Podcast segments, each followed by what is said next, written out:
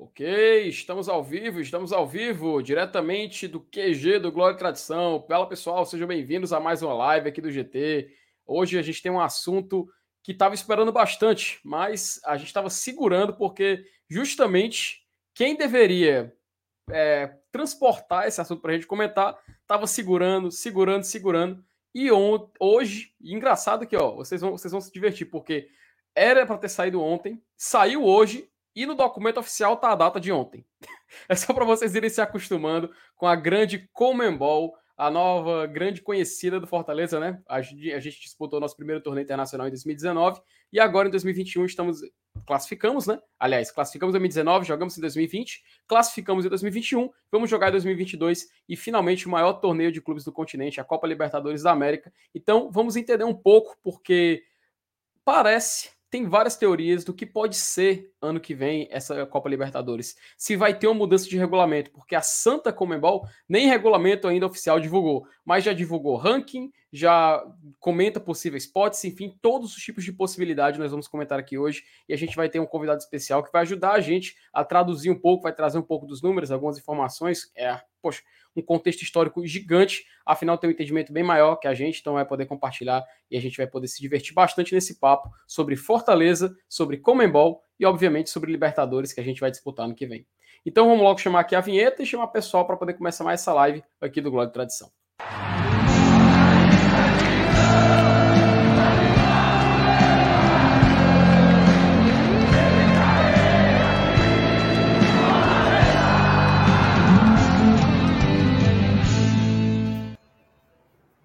Rapaz, eu vou precisar da ajuda dos meus colegas, porque travou aqui o notebook na hora e eu não sei se saiu a vinheta ou não saiu. Saiu. saiu, saiu, fique tranquilo. Pronto, pronto, pois pronto. Vou agradecer primeiramente o Nilson, mas vou dar boas-vindas ao nosso convidado, Thiago Minhoca. Thiago, uma honra te receber aqui, cara. Cara, obrigado, cara. Olha, questão de notebook, eu tô quase no mesmo, do mesmo nível que você. A minha tela, mas é só tela, ela tá embaçada, sabe? E eu vou ter que trocar a tela, cara, que a tela é caro para um cacete, sabe assim? Muito caro. E aí eu vou ter que gastar na base de uns mil pau aí. Ei, meu amigo. Enfim, vou ver se eu, se eu peço uma ajuda lá, o Alex Santiago e tal, qualquer coisa para emprestar e tal. Né? Aí tá assim. Provavelmente ele tá aí no chat, outro ele, outro ele tava por aí. E aí, Elenilson, o que, que você quando manda, meu é, querido? Quando não é ele, é o fake dele. Isso aí, cara. Boa noite aí para você aí, pro nosso amigo Thiago Minhoca uma honra, cara, poder receber tamanha celebridade do, do, dos números, né? Cara, ontem, eu, eu tava assistindo ontem a live de vocês ontem, aí eu fiquei pensando assim, galera, quem vocês querem que a gente convide? A galera, Ana Thaís e tal, eu falei, caraca, meu irmão, vou amanhã, a vergonha, pera. não porra nenhuma. E no meio da galera, tipo assim, caraca, já veio Mauro Betti aqui, Mauro Betti é minha inspiração, assim, no jornalismo e tal. E assim, cara, assim, eu agradeço. Aliás, só para fazer aqui, é, vai ser uma puxação de saco que eu vou fazer agora. Mas, cara, o trabalho que vocês andam fazendo é espetacular, sério mesmo. Eu acompanho a, as lives de, de, vários, né? Do, do pessoal do Express e tal. Pessoal lá do Ceará também, do, do Bora por Racha também, do Vozão Cash. Mas, assim, já que os outros não saibam, né? O de vocês, cara, tá o conteúdo cada vez melhor. E aí, assim, tá muito afinado, sabe assim? A galera de vocês tá muito afinada. Então, parabéns para vocês. Elenilson, Felipe, MR, Dudu, Thaís, Saulo, obviamente, Saulo sempre o um personagem ímpar, né? Poderia ser só ele que já seria. Mas, cara, parabéns para vocês. Vocês estão fazendo um trabalho da porra mesmo, assim. Tá, tá muito bom. Rapaz, o que, que a gente diz agora, Elenilson? Então, então vamos lá, vamos começar a live aí. Agora tudo cabulado, mas é o jeito. Peraí, peraí, cara. Só agradecer, né, pô? A gente não tem, não tem nem palavra para agradecer aí o. o não, pois é, o, é isso, é isso que eu disse, cabuloso. Vamos obrigado mesmo, tá bom. É, pronto, obrigado. Mas, cara, é, é, é mútuo, sabe por quê? Porque a gente acompanha, assim, todo mundo acompanha, mas principalmente eu e o MR, a gente direto tá assistindo as lives do 45, acompanhando teu, teu trabalho também no jornal. E, cara, é sensacional porque babão, babão, realmente babão, é uma inspiração. O pessoal, o pessoal te chama de o mago dos números. Cara, foram querer falar isso comigo, mas eu sou no máximo lá o Rony Weasley, entendeu? Tô, já tá, já tá é porque na rádio, já, cara, na rádio, o Elenilson sabe que o Elenilson viveu muita época do rádio, sempre alguém tem que ter uma, como é que fala, né, é, Elenilson, um nome, né, um, como se fosse uma referência. E aí eu cheguei lá na rádio, Thiago Minhoca por si já poderia ser, né, Thiago Minhoca e tal, acabou. E aí, por conta das estatísticas, né, que eu sou formado em estatística, utilizaram essa alcunha de o mago dos números, que não tem nada de mago e só números. Rapaz, aí, aí, aí chega o cara ficou encabulado, viu, Lenilson? O cara ficou sem, sem saber o que é, dizer é, aí, viu? Mas, pois bem, né, cara? A gente já tá recebendo aqui o pessoal, o pessoal já tá chegando. Vamos começar aqui já preparar entrar para o assunto, porque a gente vai ter muitos cenários para poder enxergar, porque afinal a Copa Libertadores é um torneio que com certeza chama a atenção do mundo inteiro, mas esse ano vai ter uma atenção especial da gente, torcedor do Fortaleza, porque obviamente nosso clube vai disputar e a gente já vai entrar na fase de grupos. E a gente vai precisar entender muitas coisas sobre como vai funcionar, entender quais são os nossos possíveis adversários, que agora já dá para ver o que fazer um desenho, só que a dona Comebol faz o favor de querer atrapalhar isso, né? Mesmo divulgando hoje o seu ranking de clubes oficial, atualizado. Já agora o ranking de clubes 2022. E enquanto eu coloco na tela, eu já pergunto pro. Primeira pergunta aqui pro, pro Minhoca, porque é o seguinte: esse ranking de clubes da Comebol, eu acho que é uma das coisas mais confusas que eu já vi na minha vida porque eu não consigo entender, eu já tentei fazer os cálculos, eu não consigo entender qual o método, não consigo entender o que, que eles utilizam para poder contabilizar, só sei que eles contam Libertadores Sul-Americano, não sei nem se tem um cálculo igual o da CBF é. dos últimos anos. Então eu queria passar a bola para ti, meu, poder tentar explicar para a gente como é que funciona esse ranking de clubes da Comebol 2022. Então, galera, o seguinte, é... primeiramente, né, o ranking da Comembol, ele ele foi criado exatamente para estabelecer as divisões dos potes. Não era assim antes, era dividido por países. Nos anos 80 separava ali Brasil junto com outro país. E com o tempo, né, foi, foi se aperfeiçoando e chegou nesse ranking. Hoje, o cálculo para se chegar nessa pontuação, antigamente, acho que há dois anos atrás, a gente só tinha no ranking, era o ranking da Libertadores. Não existia ranking da Sul-Americana. Vocês lembram muito bem que quando o Fortaleza disputou na temporada há dois anos era era a questão sul e a questão norte, né? Ficava de um lado Brasil, depois o outro Argentina, aí tinha Colômbia, era por região, não era por ranking. Desde o ano passado foi estabelecido o ranking da Comembol, que aí tem a pontuação da Libertadores, juntamente com o ranking da Sul-Americana. Lembra, em certa parte, o ranking da CBF. Como é o ranking da CBF? Considera os últimos cinco anos. O ano mais recente, no caso 2021, peso 5, 2020, peso 4, aquela coisa dos últimos cinco anos. Na Comembol, considera os últimos 10 anos. Isso é uma parte do cálculo. E aí, só para só explicar, quem foi campeão da Libertadores, no caso que foi o Palmeiras, ele ganha a pontuação cheia. Se o ano anterior, que o Palmeiras também foi campeão, ele ganha 90% dessa pontuação cheia que ele ganhou em 2021. Em 2019, que foi o campeão Flamengo, ele ganha 80% até chegar no do décimo ano para trás, que ele vai ganhar 10% desse valor cheio. Então há uma pontuação para quem é campeão, para quem é, é, é vice-campeão, semifinalista, quem chegou nas quartas de final, oitava de final, quem ganhou o jogo, quem empatou o jogo que eles consideram, quem participou da fase de grupos, quem foi eliminado na fase seletiva. Então, cada fase da Libertadores, cada coisa que você vai conquistando, vai gerando uma pontuação. Por isso que para o Fortaleza, quando for em 2023, se o Fortaleza estiver numa competição sul-americana, ele possivelmente vai ter uma boa pontuação, porque a pontuação dele de 2022 vai ter peso cheio, não vai ser fracionado como é das edições anteriores.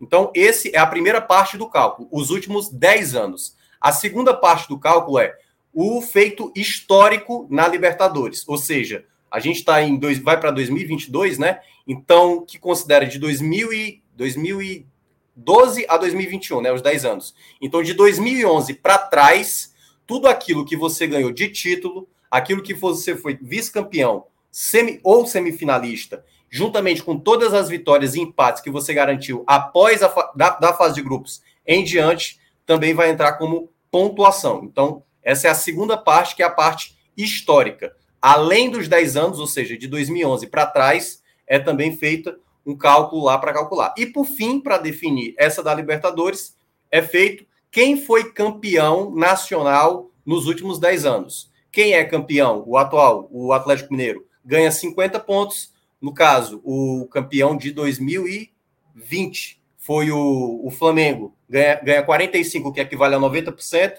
né, do, dos 50 pontos, e assim sucessivamente. E aí, isso é só da Libertadores, certo? E por fim, da Sul-Americana é a mesma coisa, tem uma outra tabela, só que com pesos diferentes, pontuação diferente. E aí, apesar de ter falado toda essa bagunça aqui que eu falei de cálculos, olha o que eu vou falar agora, seu Luiz. Repara, a pontuação que está aí não é garantia de que está totalmente correta. Por que, que eu estou falando isso? Há dois anos, há dois anos eu fazia essa apuração. Eu fazia exatamente para saber se batia com os meus cálculos. E boa parte batia, ali, sei lá, 98% batia. Só que alguns casos tem casos graves, por exemplo, o América de Cali, da Colômbia, tem quatro semifinais e o ranking da Comembol não conta. Você imagina 200 pontos, que equivale 200 pontos a menos, que dependendo da situação pode colocar você num pote mais forte ou, ou, ou você ficar num, num pote mais fraco.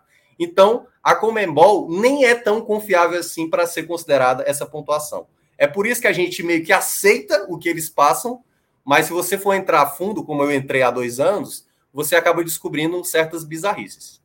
Que loucura, velho. Que loucura. Então o, o, time pode ser totalmente prejudicado e nem perceber, a não ser que tenha um cara que faça essas contas aí e vai reclamar. Absurdo. Eu já reclamei, eu já mandei para a Comebol, mas eles me ignoraram. Acho que, enfim. Cara, é incrível como não tem uma perícia, né? Tipo assim, da, uma segunda opinião na Comebol. Eles simplesmente lançam, né? E a gente tem que confiar, né? A gente tem que confiar. E até te perguntar, meu, aproveitar, porque saiu o ranking da Comembol, mas obviamente o que interessa para o torcedor do Fortaleza é o nosso clube. E ele está aqui na posição passou, 200, tá 229. É. Tá aqui, Isso. Ó. 229. E está contando a pontuação da Copa Sul-Americana. Pontuação essa de primeira fase, né? Só tirar uma dúvida contigo. O Fortaleza, ele perdeu um jogo e ele venceu outro jogo. A vitória que ele teve com o Independiente faz alguma diferença? Não ou simplesmente conta, uma pontuação não conta? Não conta. É, Só porque assim, fase. lá na Sul-Americana, quando o Fortaleza disputou, aquilo que ele disputou era como se fosse a prévia da Libertadores, era uma fase seletiva. Porque aí, no caso, a, a Sul-Americana agora vai começar a contar vitórias e empates a partir da fase de grupos que você participa. E no caso, quem disputou antes, que no caso o Fortaleza, quem disputou das oitavas de final em diante. O Fortaleza disputou a fase 1, né? Foi a fase 1. E aí, se tivesse avançado, deve ter, teria... ganho, deve, deve ter ganho 15 pontos, né? Porque aí tá Isso, ganhou 15 tá pontos ano passado, e isso aí representa 90% dos 15 pontos, isso. que aí é exatamente um ano, né? Um ano a mais. Isso, correto. Próximo ano vai ser 80% dos 15 pontos. Cada vez mais a pontuação da Sul-Americana ela vai diminuindo, e no caso, a pontuação da Libertadores do próximo ano ela vai ser cheia, vai ser completa. Cara, já é confuso, assim, pra gente tentar entender a explicação, né? Porque é um, é um método que, como tu falou, vai mesmo que modificando e, pelo que eu entendi, em outros anos já teve, né, outra forma de, como tu falou, que era o ranking da Libertadores, né? E agora que é o ranking da Comembol. Com a adição da, da Copa Sul-Americana nos cálculos, é, ele conta desde o início da Sula ou ele conta também em época de Copa Comembol? De é a mesma coisa. É a mesma coisa.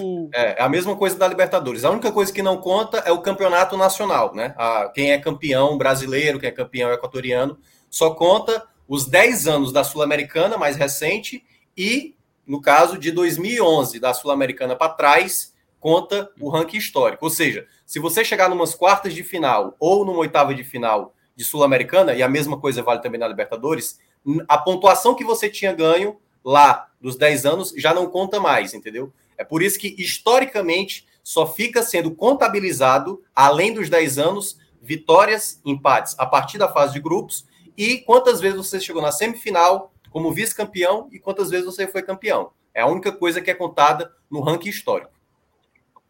Será que aquela Cara... do São Paulo contava 100%, hein? Que só teve um tempo de jogo? Contou, contou, boa, contou. Boa pergunta, viu? Boa pergunta. Aquele jogo contra o Tigre, né, da Argentina. Contou, contou. É, é, foi considerado praticamente desistência de jogo, né? É, não, no caso tô, do Tigre. Né? É. Rapaz, confuso, confuso. Até o nosso querido, nosso querido Natanel Lima aqui no chat falou, né? Mesmo, expli mesmo ele explicando, não, é, é, é, ainda é confuso. caramba. Loucura mesmo, loucura mesmo. Tem que fazer um cálculo 3, tem que fazer uma cadeira avançada de faculdade aí. Rapaz, até, até aproveitar só rapidinho, né, o Lucas Carvalho sempre presente aqui, dizendo que já vai assistindo gravado porque tá viajando, mas mandou aqui o nosso, deixou o like aqui na, na live. O Ivens perguntando pelo MR, boa noite a todos. Quero saber onde está o MR, estou ficando preocupado com ele, rapaz. O Ivens está procurando o MR. Dizem que tá pintando o cabelo de novo. Rapaz, tá melhor Aí. do que a gente, viu? Não se preocupe, não. Olha aí, será? Será que ele não aparece aqui, Ivens, ainda hoje, hein? Nem, eu duvido, duvido. Vai aparecer só pelo Ivens. Um abraço pro Ivens, sempre presente aqui também hoje, dando aqui o seu dízimo aqui. Então, Minhoca, então basicamente eu acho que, assim, de ranking, de ranking que a gente pode falar, basicamente é isso, né? Fortaleza não muda muita coisa, pontuação somente da Sul-Americana 2020. Das outras equipes, obviamente, faz uma maior diferença. E, obviamente, como a gente também já vinha trazendo essa informação, o ranking da Comembol, ele influencia diretamente na formação dos grupos, né? Da Copa Libertadores da América e também da Copa Sul-Americana.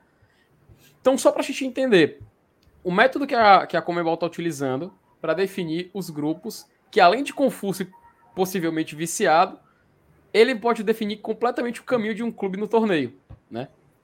Correto, correto. E aí vamos saber, é né? Por isso porque... que a gente está tentando entender aqui. É, assim, isso é a parte que a gente talvez não precisa nem entender. Eu só fiz uhum. tentar fazer uma explicação aqui, mas na prática, né? Na prática a gente aceita. A gente aceita o que a, a Comembol tá, tá dizendo ali em termos de, de ranking, de pontuação. Agora, como vai ser isso no sorteio de grupos, como você bem falou, não temos a menor noção. Aliás, hoje foi um dia que teve gente garantindo que vai ser via ranking que não vai ter aquela coisa das equipes da pré-Libertadores entrarem no pote 4, outros já dizem que, que vai ser dessa mesma maneira, né? O GE, o Globo Esporte, fez dessa maneira lá na matéria deles. Então há uma dúvida, né? A gente já viu relatos aí hoje na tarde, você até mesmo pegou aí, eu acho que você vai postar. Então, uhum. assim, é, esperem qualquer coisa. A gente hoje vai falar de cenários.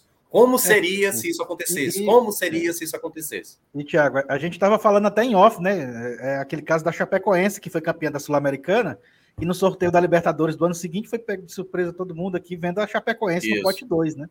É, porque a Chapecoense, na, naquele ano, isso, Lenilson, é, era para, teoricamente, quando saiu ali várias matérias, estava lá como pote 4. No claro. dia do sorteio, no dia do sorteio, o cara lá apresentando, e falou assim: então a gente sabe que a Chapecoense vai para o pote 2, ou vai, vai para é, vai o pote 2, como campeão da Sul-Americana. E o pessoal assim, quem hoje foi que foi falar disso aí? Ninguém sabe. Para ter uma noção, o último sorteio das eliminatórias da Copa do Mundo, né, que foi aqui da América do Sul, Brasil e Argentina já sabiam aonde iam estar.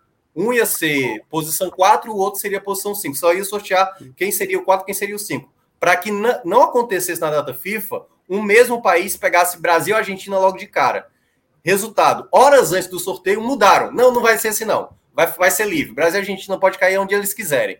E aí foi o que aconteceu. A Bolívia largou com o Brasil a Argentina e levou dois fumos logo de cara. Ou seja, a Comembol, cara, tudo é possível durante, antes do sorteio, horas antes. Pode acontecer qualquer coisa. Então esperem qualquer coisa que possa sair nesse sorteio. Inclusive colocar uma final para ser disputada em Madrid, né?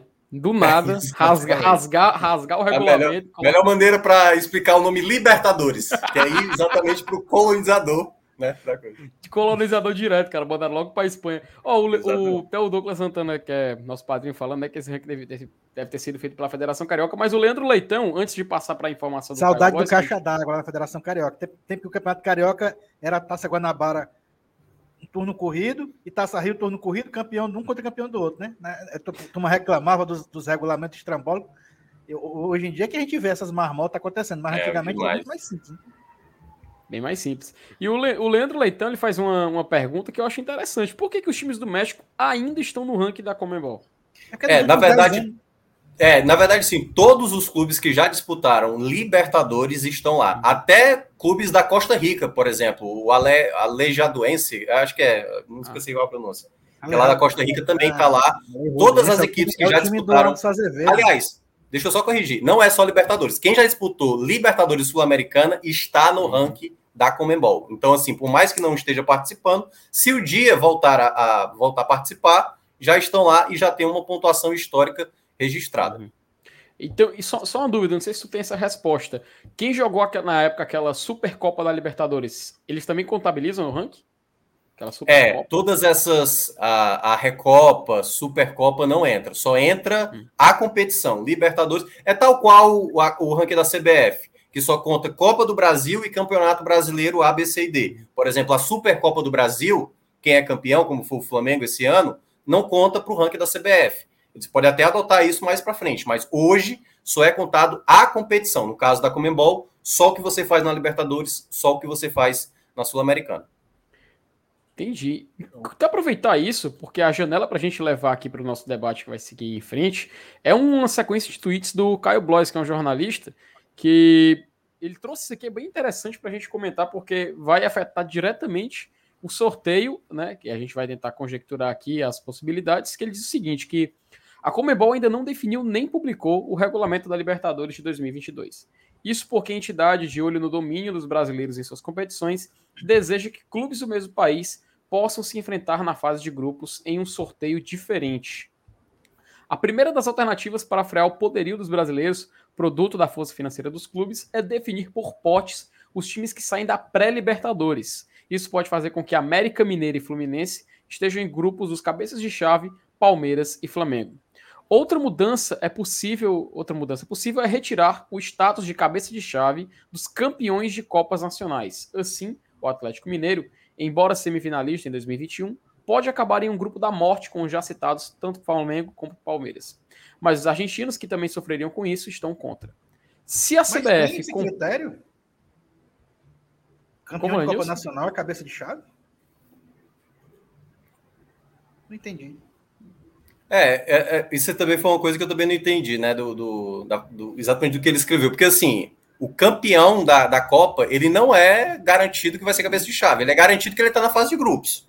Porque uhum. a única coisa que está garantida na, na hora do sorteio, né, no modelo atual, é o campeão da Libertadores é o primeiro representante lá dos cabeças de chave e o campeão da Sul-Americana é o primeiro garantido lá no pote 2. É a única coisa que é garantida. Os demais é conforme o ranking. Então, do segundo até o oitavo vai ser conforme o ranking, lá no pote 1, e aí do décimo até o décimo sexto vai fechar o pote 2, e aí é, em sequência vai fechando o pote 3 e pote 4, que aí fecharia com os quatro piores ranqueados que já estão na fase de grupos, mais os quatro que vêm lá da pré-Libertadores. Pelo menos é assim que está estabelecido hoje. Então, acho que nessa, nisso aí que o Caio mencionou, não sei, né? O que é que ele. É, não sei se ele entendeu, né? É, ele até continuou aqui, né, o fio dele falando o seguinte: se a CBF comprar a briga argentina, os times da pré-Libertadores, como costumam ser, entram no pote 4. Se for do jeito que a Comebol quer, se dividirão assim, que é o formato que vai misturar tudo, e a gente vai mostrar é, aqui uma imagem. Mas tá errado isso aí, viu? O nosso tá certo, o nosso que a gente vai, no... vai, mostrar. eu, eu, eu, confio muito mais, eu confio muito mais do, é, do é, Porque tem, tem, time, tem time que tá na pré-Libertadores que tá, tá bem ranqueado, né? Isso, o Atlético Nacional, por exemplo, na Colômbia. O, o Olímpia tá na pré-Libertadores também, não? Tá. É outro uhum. bem ranqueado, né? Isso. Sim, sim. Olha, até continua aqui falando que né, isso pode, isso também pode ter impacto na Sul-Americana, de equipes também com confrontos vedados por algum país, em algumas fases, pode ser definido, enfim. Mas na pré-Libertadores, entretanto, já ficou definido que as equipes do mesmo país só se enfrentarão em caso de classificado de fase 1 encontra. Ah, isso aí é cruzamento, né? Mas obviamente Flamengo, tanto o Fluminense quanto América Mineiro não, não tem possibilidade de, de se enfrentarem.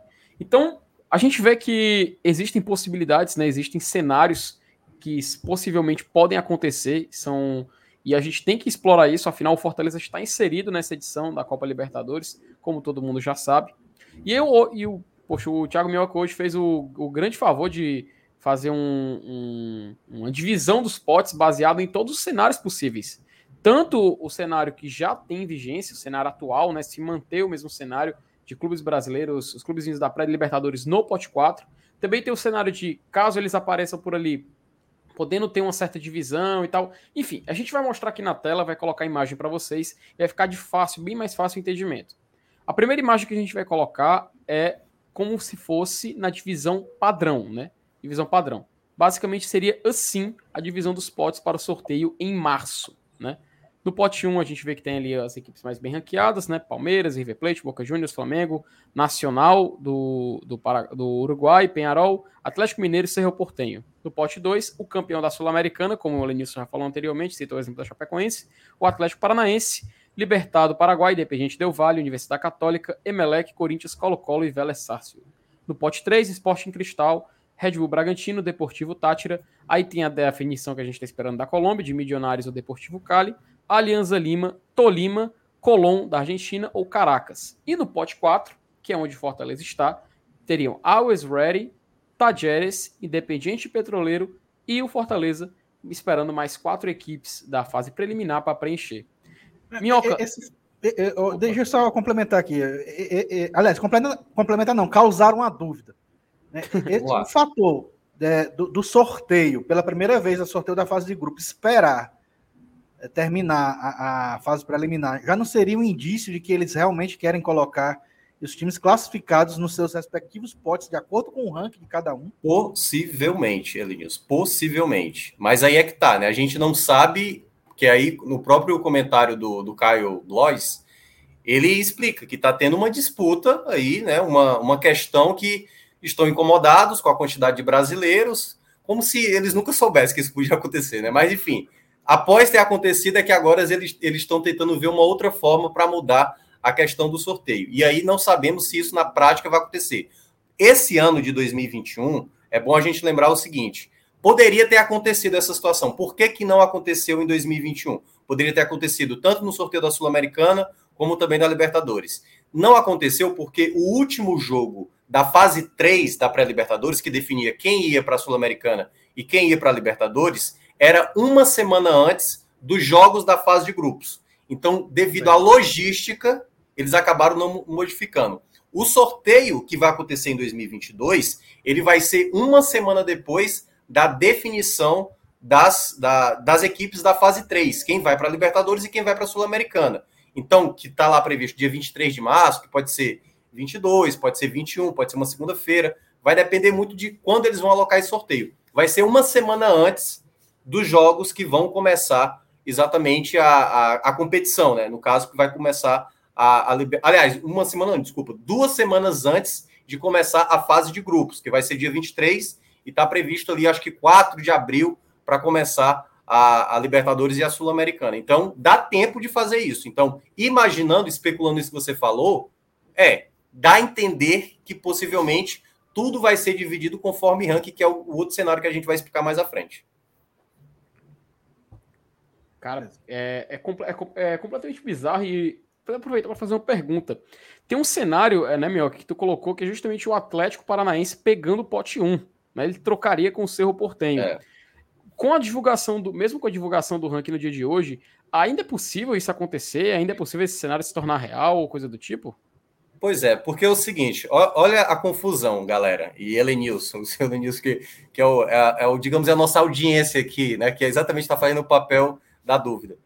O Atlético Paranaense, ele é melhor ranqueado do que o Cerro Portenho, certo? Ele é melhor ranqueado que o Cerro Portenho. Então, na teoria, se ele é melhor ranqueado, ele deveria ir para o pote dos cabeças de chave, né? Só que quem fica no pote 2 é o campeão da Sul-Americana. E aí, como é que vai ficar essa situação? Vai ficar nesse formato que está aí, que a gente está apresentando, que é o que geralmente acontece, ou eles vão respeitar o ranking mesmo, né? Os melhores ranqueados. Porque se olhar o melhor ranqueado, o Atlético Paranense está na frente do Cerro Portenho no ranking da Comembol. Então ele deveria ser cabeça de chave. Será? E, e aqui a gente está especulando. É o Atlético Paranense. Se fosse o River Plate aí, o River Plate ficaria no pote 2, correndo o risco de pegar um, um, um time brasileiro, um Flamengo, um Palmeiras, entendeu? Ou ele iria para o, o, pote de melhor ranqueado, sabendo que ele é o melhor ranqueado, mesmo tendo sido campeão sul-americana? Então são dúvidas que tudo isso que a gente está falando aqui, a grande questão é: a Comembol poderia sanar todas essas questões se ela, a primeira coisa que ela faz é: eu publico o ranking e já explico todas as regras antes de acontecer as coisas. Porque aí já não geraria margem. Tudo agora gera margem. A gente vai ter que esperar os jogos da pré-Libertadores para acontecer, para depois e aí pode acontecer horas antes ou durante o sorteio, a gente conhecer como vai ser o procedimento do sorteio da fase de grupos. Cara, nossa, é, é, a, a, gente fica construindo na cabeça, né? Cara, não é, cenário na cabeça. É uma zona, velho. É, é, uma zona, é uma zona. Acho que não tem outra palavra melhor. É uma zona. E a gente fica perdido também, né? Que a gente não sabe, não, não tem um documento dizendo como é que vai ser o sorteio da fase de grupo. Não tem. Isso aqui é baseado no que a gente viu nos últimos anos. Então a gente uhum. não tem noção se vai ser respeitado dessa forma, né? É, cara, realmente, realmente é muito, é muito é. confuso. E até, até tirar, tirar uma dúvida contigo. É, por exemplo, vou até colocar na tela os clubes que estão aqui na fase preliminar, né? No, na, na, arte, na arte que tu preparou. No caso, é o Olímpia do Paraguai, né? O Olímpia que é um time tricampeão da Copa Libertadores, mas vai jogar desde o começo, desde a fase preliminar. no mesmo É pote do fase 1 Barça- aí, é. Fase 1, Essa só lembrando. aqui, é- esses times aí são da fase 1, né? a primeira fase Isso. logo, né? Isso. Eita, pô. O Olímpia vai ter que Três aí vão tudo. dançar e três vão para a fase 2, né? Então, Olímpia, Barcelona e Bolívia ficam num, num pote, eles vão jogar como é, mandante no jogo da volta. Deportivo Lara, Montevideo, City Torque e Se- Serra Valerro do Peru vão ficar no outro pote. Então, vai ter esse confronto aí de, de alguém do pote 1 contra alguém do pote 2 para definir quem vai avançar para a fase 2. Caindo, caindo nessa fase, caindo nessa fase, não garante vaga na Sul-Americana, né? Aí é tchau, cara. É outra coisa também que eu acho que é meio. Tipo assim, o Deportivo Lara fez uma campanha melhor do que os caras lá da Sul-Americana. E aí, se ele cair aí, já era. Não valeu nada o campeonato dele lá, no, lá na Venezuela. É- é- é- então ele vai literalmente jogar o jogo da vida, né? Se perder, não adiantou de nada a campanha. Ele vai não tem nenhuma premiação em. A pessoa pegar o. Barcelona do, de Guayaquil, que foi semifinalista esse ano na Libertadores. Minha É nossa senhora, que é o, é o local da final, né? É o local da final É, ano. exatamente, é o local da final, e ainda tem isso. Bem lembrado. Ca- Pode cara, dizer isso, né? Pode pelo menos dizer assim, pelo menos eu joguei no campo da final. Rapaz, rapaz, imagine o prêmio, né? O grande prêmio, o grande É, prêmio é, jogar, é ter É. entrado em campo no palco da final da Libertadores. Aí, passando por essa fase. Na verdade, eles- esses três aí, viu, Felipe, do pote 1, esses três aqui, do, que, eles são grandes frequentadores aí da, do- da fase de grupo, né? Até o próprio É. Bolívar também. Demais. demais. Né? É, que um, um é campeão, um já foi vice-campeão e o outro. O Acho que Bolívar foi semifinalista. foi semifinal de 2014, né? Naquela edição maluca, né? Que Isso, que A chegou várias zebras. É, a Sul-Americana tava mais interessante que a Libertadores, né? é verdade. 2014. Aí, passando por essa primeira fase, tem essa fase, a segunda fase preliminar, que o sorteio já é agora no dia 20, né? Já vai Também. ter o dia 20 para definir os confrontos e tudo mais. E ba- basicamente as equipes que passarem de lá. Ó, olha, olha- olha que bizarro. As equipes que passarem ali da primeira fase, da primeira fase preliminar, a fase 1. Se fosse manter o, o, o argumento né, de que o ranqueamento poderiam colocar eles no pote melhor, nesse sorteio da fase 2, eles teoricamente poderiam poluir o pote 1, por exemplo, o próprio Olímpia, né? O próprio Uhum. Barcelona de Guayaquil. Com certeza. Só que eles vão entrar no pote 2 do sorteio da fase preliminar. Então a gente pode. Um, existe um cenário de mudança de, de- de É. regulamento dentro do próprio torneio, mesmo já tendo acontecido um sorteio com o método que era utilizado anteriormente. É isso então. E aí, só para explicar um outro detalhe, por exemplo, o representante colombiano indefinido, que está entre Milionários e Deportivo Cali, ele seria pote 1, por exemplo. Como a Colômbia ainda não definiu né, qual vai ser, que vai, vai depender lá do finalização para definir quem vai ser o campeão, o Monagas da Venezuela acabou se beneficiando, porque ele estaria no pote 2. Como tem essa indefinição, isso aconteceu também esse ano 2021. Os dois representantes brasileiros que estariam no, no- na hora do sorteio era Brasil 7 e Brasil 8, que acabou sendo o Grêmio e Santos, né?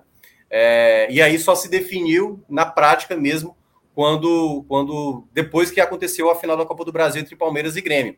Então, quando tem indefinição, como é o caso da Colômbia, mesmo tendo o melhor ranking, Milionários e Deportivo Cali, ele vai para o pote ali. E olha que a gente já sabe, tanto Milionários como o Deportivo Cali é melhor do que o Monagas da Venezuela. Eles poderiam colocar no pote 1, né? Mas, como tem a indefinição, eles colocaram no pote 2. Caramba. E aí, Elenilson? E essa, essa loucura aí, essa, essa costura que eles estão fazendo aí? Não, pois é, ne- nessa brincadeira aí, a gente já, já, já vem falando dos que vem lá do, do- da fase 1, aí junta aí com, com esse colombiano. Nessa brincadeira aí já melou, já melou a metade do, do, do, do pote 2 aí com, com gente do pote 1, né?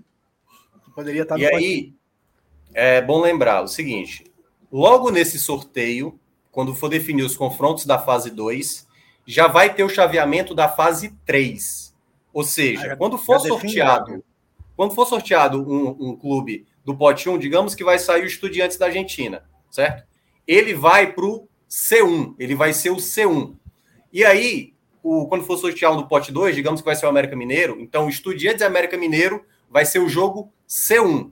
Quem passar vai pegar o C8, ou seja, a oitava bola que for sorteada do pote 1 vai ser exatamente contra a oitava bola do pote 2, vai enfrentar a primeira bola que foi sorteada, porque assim vai ficar aquele C1 contra C8, C2 contra C7, C3 contra C6, C4 contra C5. Então a primeira bolinha do pote 1 que for sorteada vai enfrentar a oitava bola do pote 1 que for sorteada, se eles avançarem para a terceira fase, certo? Então já vai também ser definido conforme sorteio. Então não vai ter um, um outro sorteio depois da fase 2. Já vai estar tudo definido segunda-feira, dia 20, meio-dia, quem vai enfrentar quem na fase 3. Cara, então já. Só, só, só, só para tirar essa dúvida. Os jogos então da fase 1 vão ocorrer após esse sorteio, né? Que, é, que então, obviamente, eles vão pertencer uh, ao pote 2 do, da segunda fase, né? A segunda fase preliminar, no caso. Quando for começar, então, o sorteio da fase de grupos, a gente vai ter o sorteio após o fim da fase preliminar. Já tem essa mudança, por isso que gera essa dúvida. Então, os clubes que vão vindo ali vão preencher o pote 2, vai haver o sorteio, e existe a possibilidade, só um exemplo, da gente ter um confronto entre Barcelona, não, de Guayaquil e Fluminense, pera, pera, pera, sim, que é a, foi a última quarta de final? Não, seguinte, quando for ter o sorteio na segunda-feira, vai ter o sorteio da fase 1, aquela que a gente mostrou, que tem a Olímpia, que tem lá as equipes que a gente mostrou. Quando for feito o sorteio da fase 2, quando a gente for definir, digamos, vamos lá, vai sortear o pote. É no mesmo dia. É, no mesmo dia. O Guarani do Paraguai vai ser a primeira bolinha que vai sair. Vai lá para o jogo C1, certo? É o hum. local lá que ele vai. Vai sortear outra bolinha. Vai ser o vencedor do E2. Quem é o E2? O E2 é o segundo jogo lá da primeira fase, que pode ser lá. É, quais são os times lá que até já esqueci? É, é o Deportivo Lara contra Olímpia, por exemplo. O vencedor do duelo E2, que está lá, vai enfrentar exatamente o. Qual foi o exemplo que eu falei? Guarani de Paraguai, né? Foi o Guarani foi. que eu falei? Pronto, então pronto. Então, esse é o duelo C1. Esse C1, certo? Esse duelo entre Guarani do, do Paraguai e E2, que vem lá da primeira fase, vai enfrentar o C8, que vai ser, sei lá, é, Universitário do Peru contra Everton do Chile, entendeu? Então já vai, a gente já vai saber na pra... é um sorteio só que vai acontecer.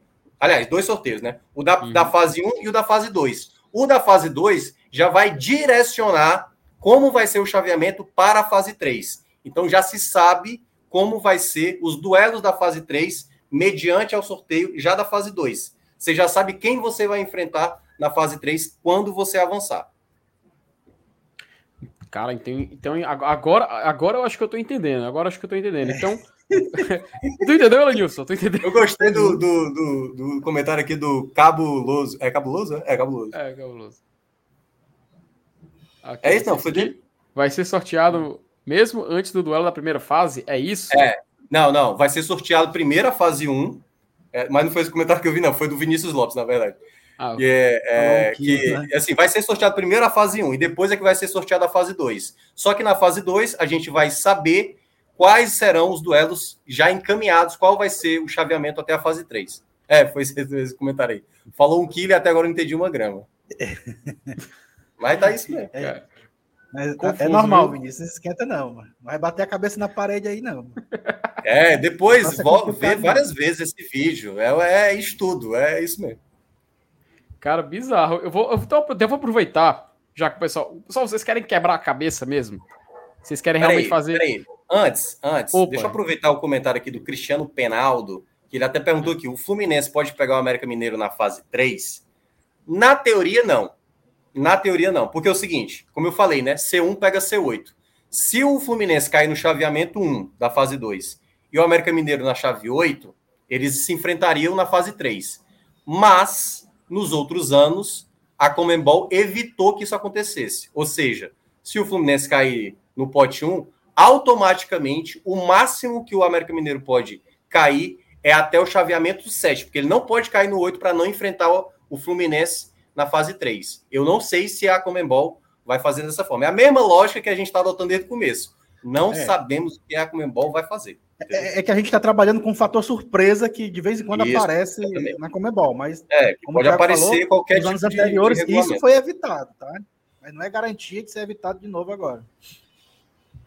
Então, é, então isso é, então é uma possibilidade. Então a gente já E aí, e aí só para explicar, é, isso acontecendo com o atual padrão, nenhuma dessas equipes que a gente está citando até agora, da fase 1 e da fase 2, seria adversário do Fortaleza, certo?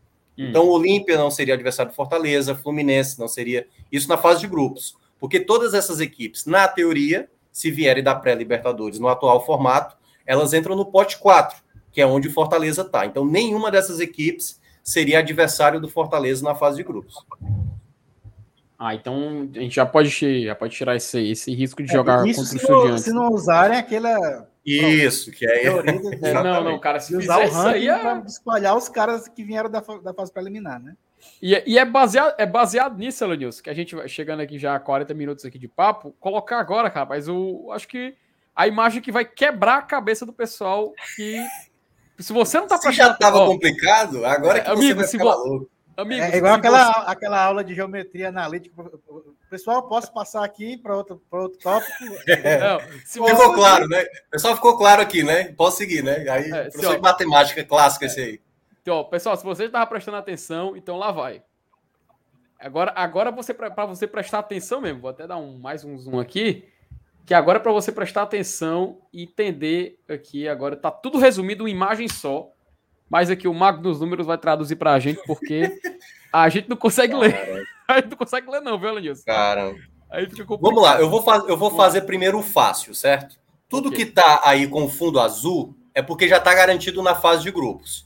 No caso da Colômbia, ali, o Deportivo Cali e o Milionários, é porque tem aquela indecisão para saber quem vai disputar a fase de grupos e quem vai disputar a, a, a fase 2, né? A, a seletiva lá. Então, assim, quem é azul é fase de grupos quem é esverdeado é quem vai ingressar a partir da fase 2 e quem está laranjado aí é quem vem lá da fase 1, certo? Só para explicar as cores inicialmente. Até aí tá tranquilo, né, Lídios? Tá tranquilo. As cores estão entendíveis, não é isso? Estão entendidas. Então vamos lá. Todas as equipes que estão aí nesse pote 1, Palmeiras, River Plate, Boca Juniors, Flamengo, Nacional do Uruguai, Penharol, Atlético Nacional e Atlético Mineiro.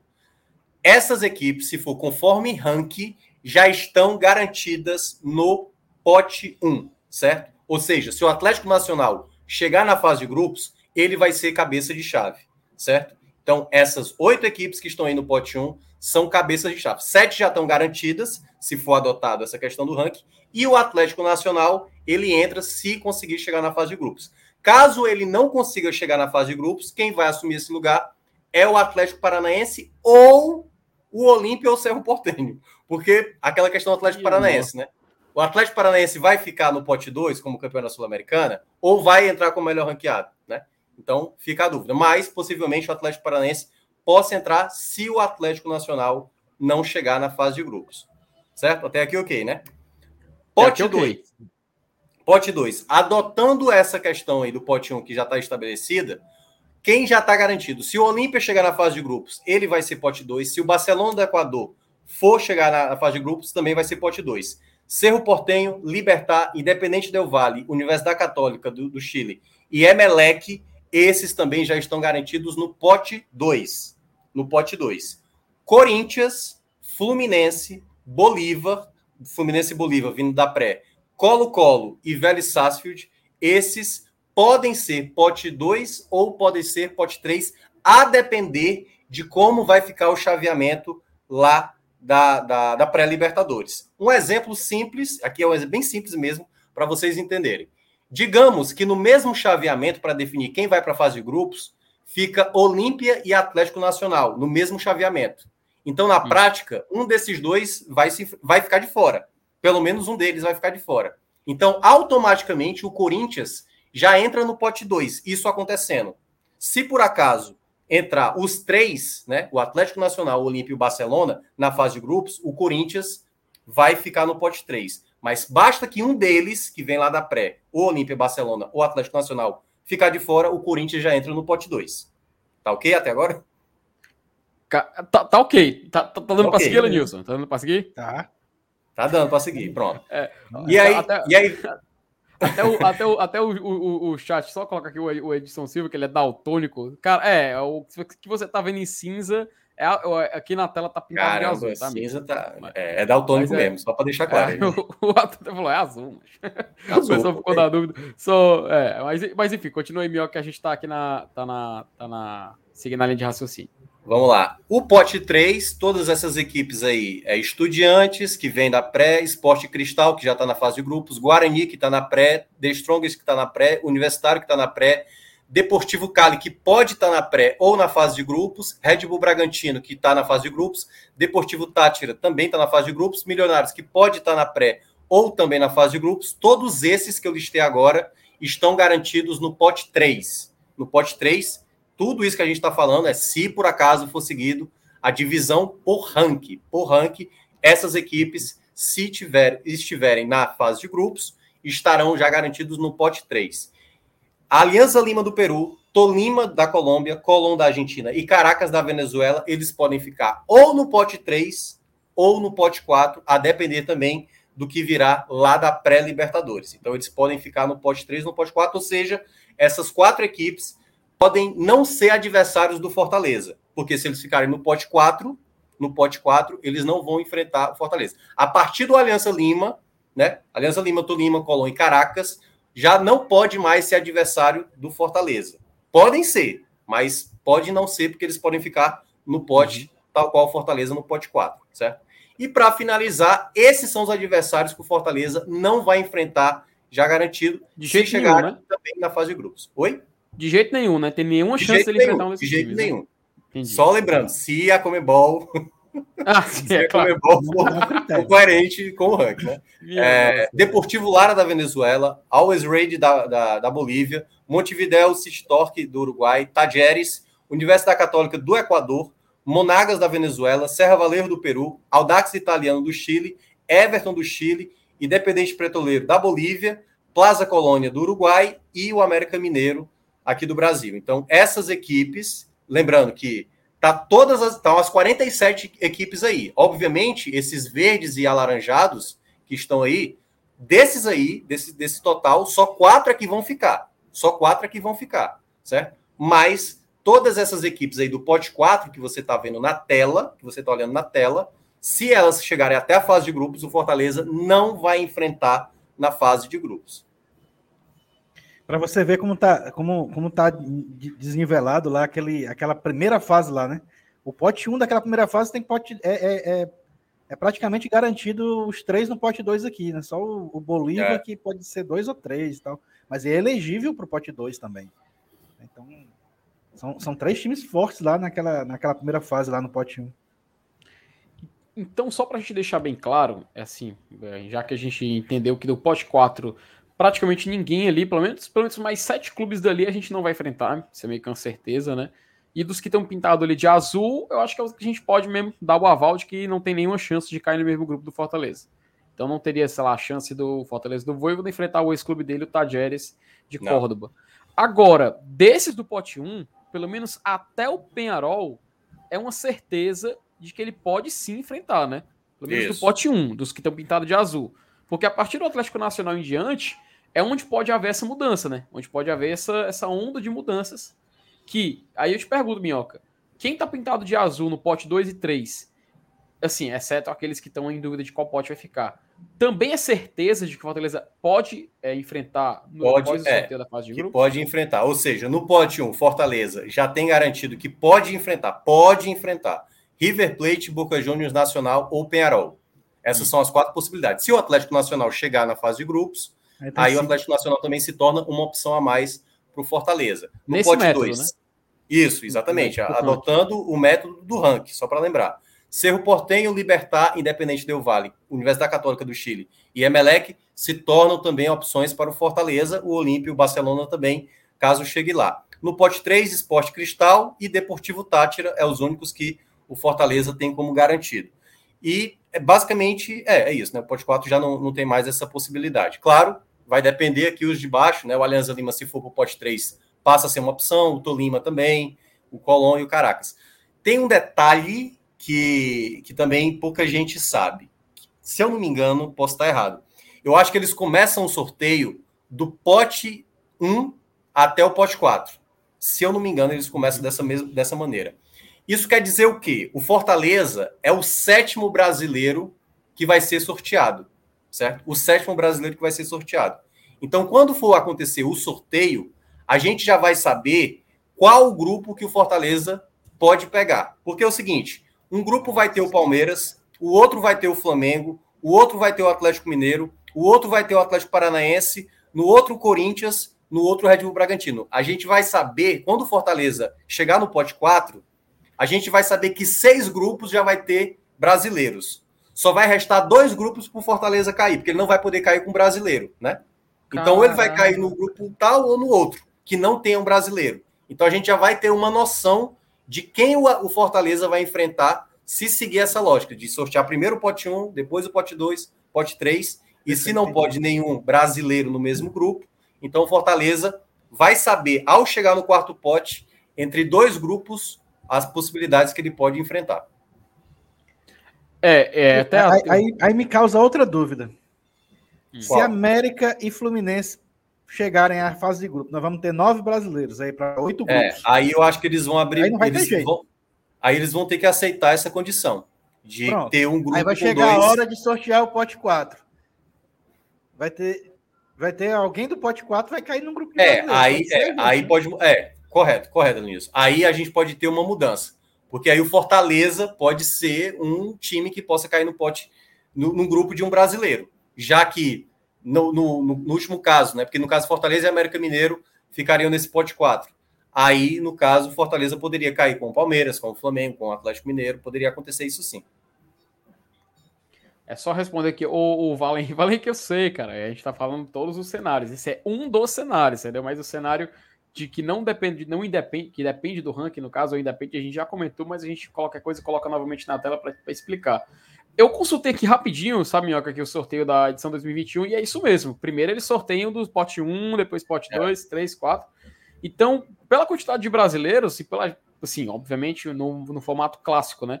Pela quantidade de brasileiros, então o Fortaleza, ele realmente só teriam duas opções de grupo, dos oito né, disponíveis. Isso meio que pode premeditar já o, o caminho que ele vem a, a, trilhar, né, a trilhar, no caso, né? Então, se a gente olhar nesse cenário que tem no pote 1 de River, Boca, Penarol e, e Nacional, se obviamente se eles forem as equipes que ficarem aí, vou até colocar na tela, vou, vou, colocar de volta na tela a imagem do, do que era o, o, primeiro, a nossa primeira predefinição que a gente tinha colocado aqui, né? Que até o Atlético Paranaense ali no, no pote 2. É, esse aí mais. é o padrão, né? O atual, é o modelo atual. É, se seguir o modelo atual, né? Se, se, se seguir o modelo atual. Então, das opções que o Fortaleza teria aí, são o quê? Porque são um, dois, são três equipes brasileiras, no, seriam três equipes brasileiras no pote 1, e obviamente o restante de, de outro pote. É. ah, porque tem alguns times do pote vou, 2, vou só explicar um exemplo aqui, só pegar um exemplo. Hum. Palmeiras vai estar num grupo. Palmeiras vai estar no grupo A, o Flamengo no, no, no Vamos lá, vamos fazer a mesma ordem aí. Palmeiras no A, River no B, Boca no C, certo? Até o Cerro Porteño que está no H, certo? Aí o Atlético Paranaense fica com o River Plate, o Corinthians fica com Boca Juniors, o Red Bull Bragantino fica com o Nacional. E aí, quando for sortear o Fortaleza, o Fortaleza já vai saber que vai cair ou no grupo do Penharol ou no grupo do Cerro Portenho. Entendeu? Porque hum. automaticamente tem um brasileiro em cada grupo, e aí só o Penharol e Cerro Portenho que não tem brasileiro. Então, quando for sortear o pote 4, o Fortaleza vai cair ou com o Penharol ou com o Cerro Portenho, nesse exemplo que eu citei. Porque vai meio que matando os grupos, né? Isso. O pessoal tá, tá falando no chat que, que, o, que os times que vêm da pré-Libertadores não, não tem essa distinção de, de, Pode pegar assim time no mesmo país.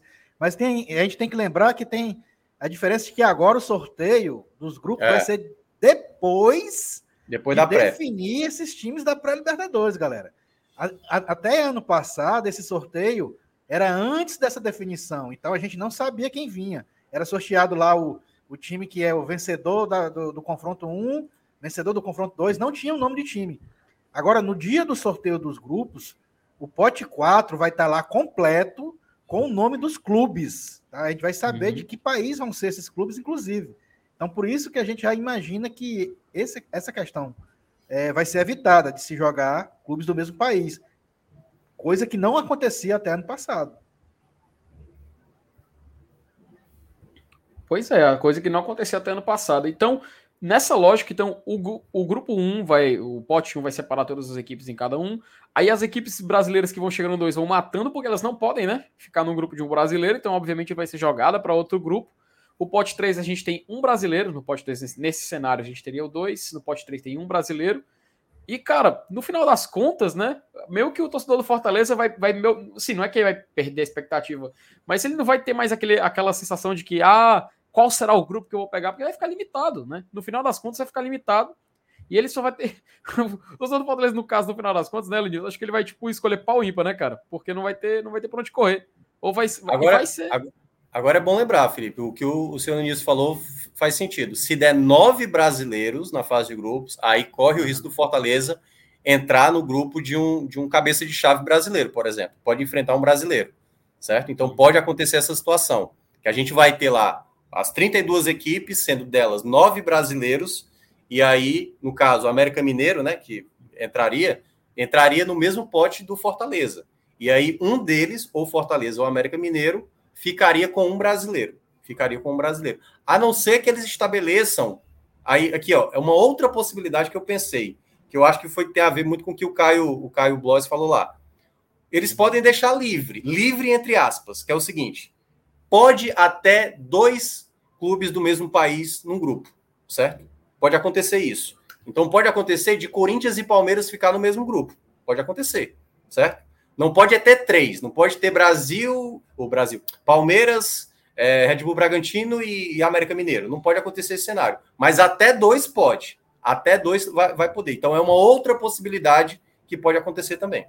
Até porque se colocar três brasileiros no grupo, você está praticamente garantindo uma vaga brasileira nas oitavas de final, né? Ou até é... duas, né? Ou até... É, ou, até, ou até duas, né? Tipo assim, no mínimo, é. uma vaga estaria, estaria garantida. Mas esse pelo, caso, menos, esse... pelo menos duas é, em oitavas de, de algum torneio da Comembol, né? Porque se são três, no mais, no pior dos casos, uma não vai nem para a Sul-Americana e nem para a Libertadores, e as outras duas, uma pode ir para a Sul-Americana e a outra para as oitavas da Libertadores. Então é. Então, nesse cenário onde possivelmente a gente está conjecturando Fortaleza caindo num time de outro brasileiro, seria mais, mais ou menos uma flexibilidade da própria Comembol para tentar adaptar os clubes do pote 4, no caso do Fortaleza, que não tem tipo, nada a ver com isso, né? Ele conquistou a vaga fase de grupos e, obviamente, vai ter que seguir um padrão. Só que seria uma flexibilização para poder favorecer os outros times do sorteio e facilitar, né? Da Comebol, a gente, falou até na, na, introdução da live, da Comebol se espera tudo. Então, mesmo que esse cenário, pelo menos para mim como torcedor, eu tô achando um tanto quanto absurdo, sabe? Porque, pô, tô querendo jogar Libertadores, quero jogar a Libertadores, eu quero jogar contra equipes de outros países. Eu não quero jogar contra, sei lá, cair no grupo do, do Palmeiras. Eu não quero cair no grupo do Flamengo. Até por conta da, também por conta da dificuldade. Mas meio que você despresti, desprestigiaria o torneio, né? Você tiraria um pouco desse valor, pelo menos o torcedor do Fortaleza sentiria um pouco desse sentimento. Mas, em compensação, seria uma facilidade, uma facilitação para o sorteio ficar mais entendível, né? Pelo menos foi isso que eu consegui interpretar até o momento. Eu não sei se vocês concordam ou tão, tem alguma, alguma divergência em relação a isso. Não, eu acho que eu acho que é bem por aí, sabe, Felipe? É, agora sim, eu fico imaginando também assim quais seriam os adversários. É que não tem aquela, né? A gente não sabe como cada clube vai estar até chegar lá em abril, né? Que é quando vai começar a competição. Mas eu, eu assim, olhando os últimos anos, dos cabeças de chaves possíveis, eu acho que o melhor para o Fortaleza seria os uruguaios. Isso olhando em termos de qualidade técnica. Eu acho que os uruguaios seriam.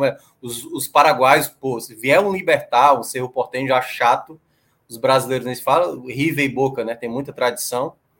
É, mas, assim, em termos de, de, de, ter um jogo, acho que os uruguaios, Nacional e Penharol, que é aquela coisa, você vai enfrentar uma equipe, né, assim, clássica da América do Sul, e ao mesmo tempo você vai ter um nível técnico ali mais, mais a disputar, sabe? E aí eu acho que no pote 2 tem uns times mais chato, pegar o Emelec é chato, Independente Del Valle é um clube que cresceu demais nos últimos anos, Campeão, né? né? Nacional tem, esse ano. Você tem um Vélez que também vem fazendo sempre boas temporadas.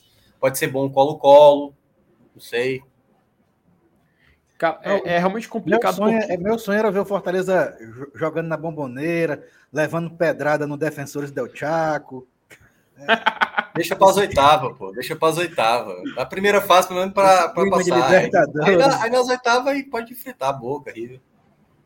Rapaz, o, Minhoca, o Minhoca tá sugerindo a gente enfrentar, mancho, o, o time mais pesado no mata-mata. Uma fase de grupo era mais seguro. Mas né? aí, cara, mas é onde o negócio vai, vai pedir, pô. É onde o negócio vai.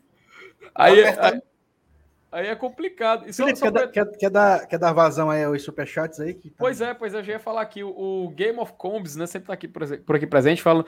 É, vejo que os principais canais de TV e YouTube da Argentina estão uns três meses discutindo o poderio financeiro Verdade. do futebol BR e o que fazer. Cara, isso é um tópico à parte, né? Porque realmente é algo que, pelo menos para os vizinhos, né? Tanto que tem uma tá essa, esse burburinho dessa mudança no regulamento, porque o Brasil tá, tá disparado no continente, né? Tá disparado, mas ao mesmo tempo, se você olhar, o Brasil fracassou demais, mesmo tendo essa quantidade de vagas, né? Há muito tempo, assim. É porque nunca aconteceu de ter nove, né? É a primeira vez. Eu, eu sou um pouco contrário. Eu até entendo gente que questiona assim: ah, é muita vaga para Libertadores. Eu consigo compreender. Mas eu acho que poderia ser sanado essa questão com. Então coloca mais brasileiros na fase seletiva, entendeu? Coloca mais tipo assim, são nove, então coloca lá três na fase seletiva, ou quatro se quiser e tal, para não ter muita gente na fase de grupos garantido. Então, quer entrar na fase de grupos, então vai ralar, entendeu? Mas eu acho que, cara, você pega aí a quarta força da, da Venezuela, da Bolívia, velho, os times do meio de tabela do Brasil, assim, são, são mais favoritos. E aí é uma coisa que eu até já falei lá no, no, no podcast 45, né? Que assim, qual, o que é que tem acontecido mais recentemente né, na, na Libertadores? Essas equipes que passam ali sem apresentar um bom futebol, o Grêmio caiu na pré-Libertadores esse ano. O São Paulo caiu também para o Tajeres. O Corinthians caiu duas vezes na pré-Libertadores, entendeu? E quem está passando, como foi o caso do Santos, o Santos ele terminou em terceiro do grupo dele e foi disputar a Sul-Americana. Então não é que esse, essa enxurrada de vagas que está tendo no Brasil está fazendo nove potências. Caramba, as quartas de final da Libertadores em 2022 vai ser com oito equipes brasileiras. Não é. Agora, o que Palmeiras, Flamengo e Atlético Mineiro vão entrar em 2022 super favoritos a ganhar ao título, o título da Libertadores, juntamente com o River e colocando ali meio que por fora o Boca Juniors, não tenho dúvida, porque são as equipes mais ricas que tem os melhores técnicos e tudo mais, né? Então, assim, vão ser sempre as favoritas. As demais, como foi o Fluminense, o Fluminense, vocês lembram do Fluminense esse ano? O Fluminense focou na Libertadores e o Fluminense beirou a zona do rebaixamento, porque eles não tinham elenco para ficar disputando o Libertadores e o Campeonato Brasileiro ao mesmo tempo. É difícil, vai ser complicado para o Fortaleza, vai ser complicado para o Bragantino, vai ser complicado para o Atlético Paranaense, que ficou disputando ali Sul-Americana e Copa do Brasil e quase foi rebaixado na Série A. Então não é fácil para nenhuma dessas equipes que não vai ter dinheiro. O Corinthians talvez vai ficar mais forte próximo ano, né?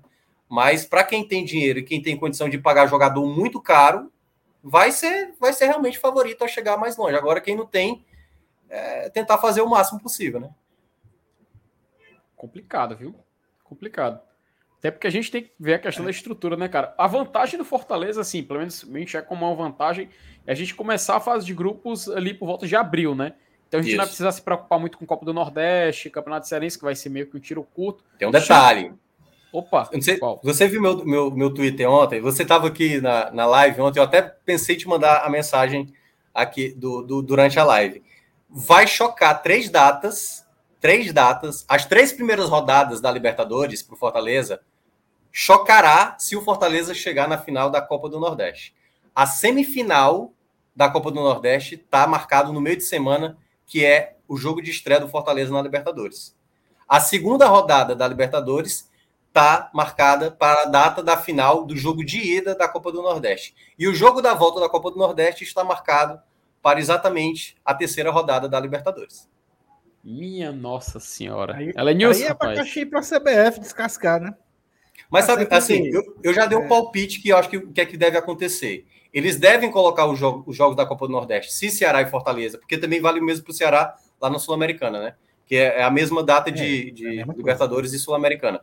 Se algum dos cearenses chegar na semifinal e na final da Copa do Nordeste, possivelmente essa data do meio de semana vai ser para o final de semana. E os jogos da, da, do Campeonato Brasileiro possivelmente vão ser adiados. Possivelmente vão ser adiados. Então, talvez essa seja a lógica que aconteça para 2022.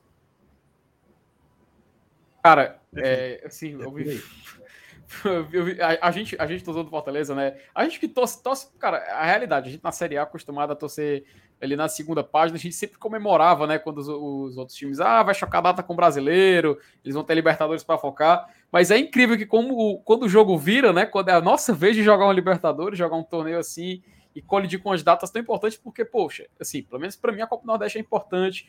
Para o Saulo, o Campeonato Cearense vai ser o foco do ano para ele. Ele disse que trocaria três pontos na Libertadores é, pelo título Saulo é cearense. Ele quer, o foco, ele quer, ele quer ter título cearense. Ele, como é apaixonado pela FCF, não, quero, não sei, não sei que diabo é isso. Mas é bizarro, mancha. É bizarro porque é. É, parece uma outra realidade. Pelo menos pra gente parece outra realidade. Só dar razão rapidinho que é o Superchat, o Alexandre Rezende, ele te mandado 5 reais falando que o Fortaleza contratou o Wagner lá. A gente vai falar dele aqui ainda hoje, tá? Só terminar Bom aqui zagueiro, o assunto né? até, terminar o um assunto aqui da Libertadores, Alexandre, que a gente vai falar aqui do Wagner, viu? A gente vai trazer alguns números dele, vamos comentar aqui sobre essa contratação. O Pedro, vou até deixar o superchat dele aqui só para a gente não esquecer desse assunto. O Pedro Serpa falou uma pergunta, uma pergunta que é interessante, né? Porque são os formatos de jogos. Ele falou o seguinte: os clubes do Pote 4 fizeram a sequência casa, fora, casa, casa, fora, fora em 2020 e 2021. Essa sequência vai se repetir em 22. O Fortaleza estreia em casa e termina fora. Isso é uma certeza já, Minhoca? É, é aquela coisa, é, é Comembol, né? Comembol, tudo é possível, aquela coisa que a gente está falando aqui. Mas é isso mesmo que aconteceu nos últimos. Aliás, eu acho uma coisa absurda o que, o que a Comembol faz. Eu acho absurdo o que a Comembol faz. Uma equipe terminar jogando dois uhum. jogos em casa ou dois jogos fora, eu acho muito, muito maluquice, né? Porque dependendo da situação, a situação pode ficar mais difícil de acontecer. Por exemplo, Fortaleza, sendo pote 4, tem que decidir dois jogos fora para tentar uma classificação. Então, assim, deixa muito desigual a reta final para as equipes ali na, na, na, fase final da, da fase de grupos. E aí tem um outro detalhe que eu falei hoje no Esporte do Povo, lá no, no, no, no Povo. Se por acaso é, o, o, Ceará pode ser pote 2 ou pote 3 na Sul-Americana, por que, que assim, pessoal, o que, que o Ceará tem a ver com Fortaleza? Isso porque Ceará e Fortaleza vão jogar no mesmo meio de semana. Quando o Ceará estiver jogando no meio de semana na Sul-Americana, o Fortaleza também vai, vai jogar no mesmo meio de semana, só que Libertadores. E dependendo de como seja lá também, pode acontecer de Ceará e Fortaleza no mesmo meio de semana jogar na Arena Castelão. No mesmo meio de semana jogar na Arena Castelão. E aí como é que vai ser isso? O gramado possivelmente não vai ter reforma, né? Agora a tendência é que não haja mais reforma. E isso acontecendo, meu amigo, aí vai ser aquela briga. Assim, e é bom lembrar, quem define isso é a Comembol e a, as emissoras de TV, certo? Então, a, é, quem acha que, que aconteceu lá, lembra do jogo do Independente, que o Ceará reclamou, não sei o quê, não vai acontecer jogo? Quem vai definir tudo isso é a Comembol. É a Comembol não vai ter time A, time B, vai poder chorar, não. É a Comembol juntamente com com a, os canais de transmissão que vão definir quem vai jogar primeiro. É porque aí é bom que se tiver confusão, né? Aí é, é, é, é dois jogos da mesma competição, é, quer dizer, da mesma da entidade. Da mesma né? entidade, é. Cara, é, é, bizarro porque a gente está vendo um, um, cenário, né? Um cenário que, assim, já, já olhando para frente, né? A gente está vendo um cenário que pode bagun bagunçar, acho que não tem outra palavra, bagunçar o calendário tanto do Fortaleza também como do rival, né? Eu tava lembrando, e... Felipe, que, que foi assim, pô, Libertadores, maravilha, só felicidade. Aí essa live aqui, o cara acompanha, tipo, meu amigo, que aperreio da porra, meu amigo. Vai chocar tanto com Copa cara. do Nordeste, ninguém sabe como é que vai ser o sorteio. Vai jogar, talvez, um dia depois de ter um outro jogo, no mesmo dia no Castelão. É uma bagunça. E é isso mesmo. Pior que é isso mesmo.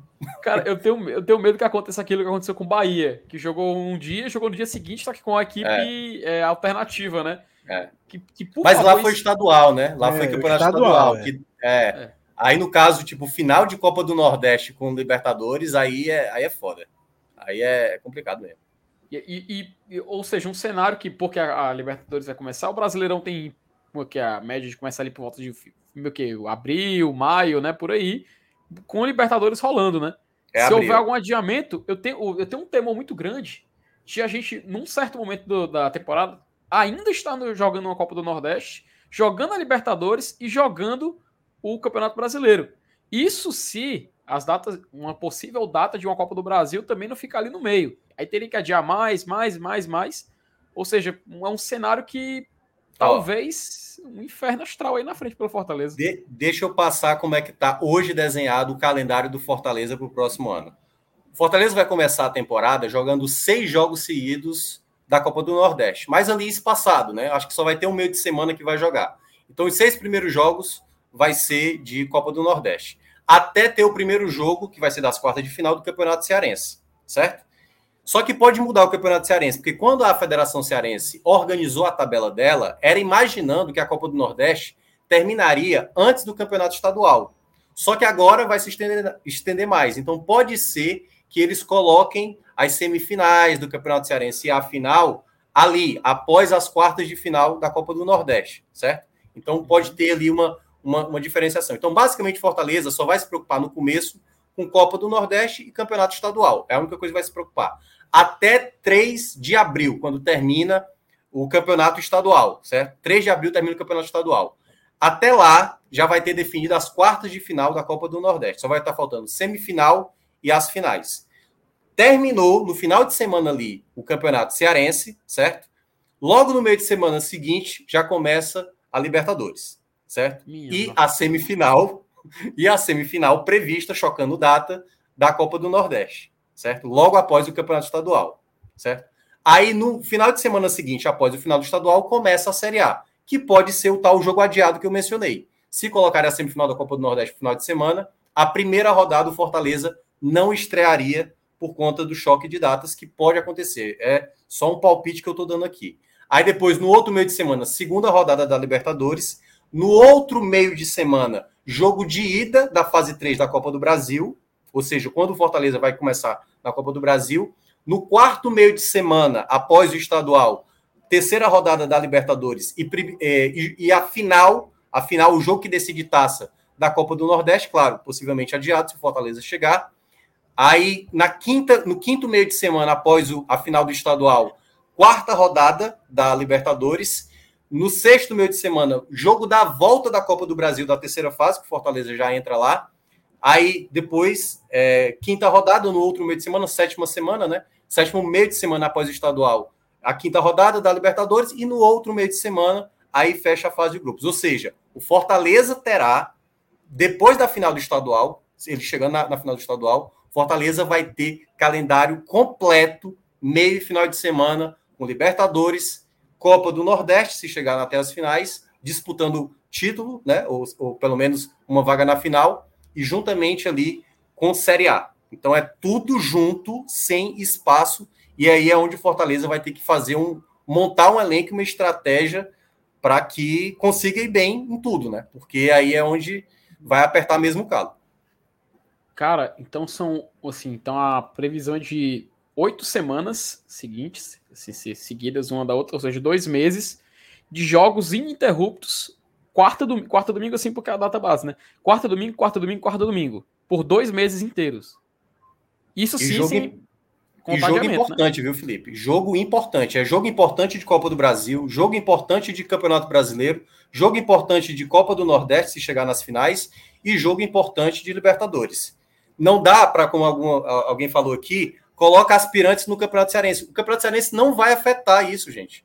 O Campeonato Cearense termina antes de começar a Copa do Brasil, antes de começar Libertadores, antes de começar Campeonato Brasileiro. O Fortaleza vai viver uma maratona de jogos importantes, basicamente ali, entendeu? Não tem, não há refresco quando começar abril. Vai ser abril, maio e começo de junho jogos muito importantes para o Fortaleza. Todo jogo vai ser importante para o Fortaleza. É por isso que esse é o momento onde o trabalho do Marcelo Paes, ali, do Voivoda, vai ter que ser muito bem estudado para que não haja nenhum tipo de oscilação. Viveu uma má fase ali naquele momento, a gente viu o que aconteceu com o Ceará, né? O Ceará naquela sequência de, de ser eliminado da Sul-Americana, perder título da Copa do Nordeste, e isso pode abalar emocionalmente o grupo. Então, é onde o Fortaleza vai ter que ter muita, muita sabedoria para saber lidar com tamanha, tantas competições importantes.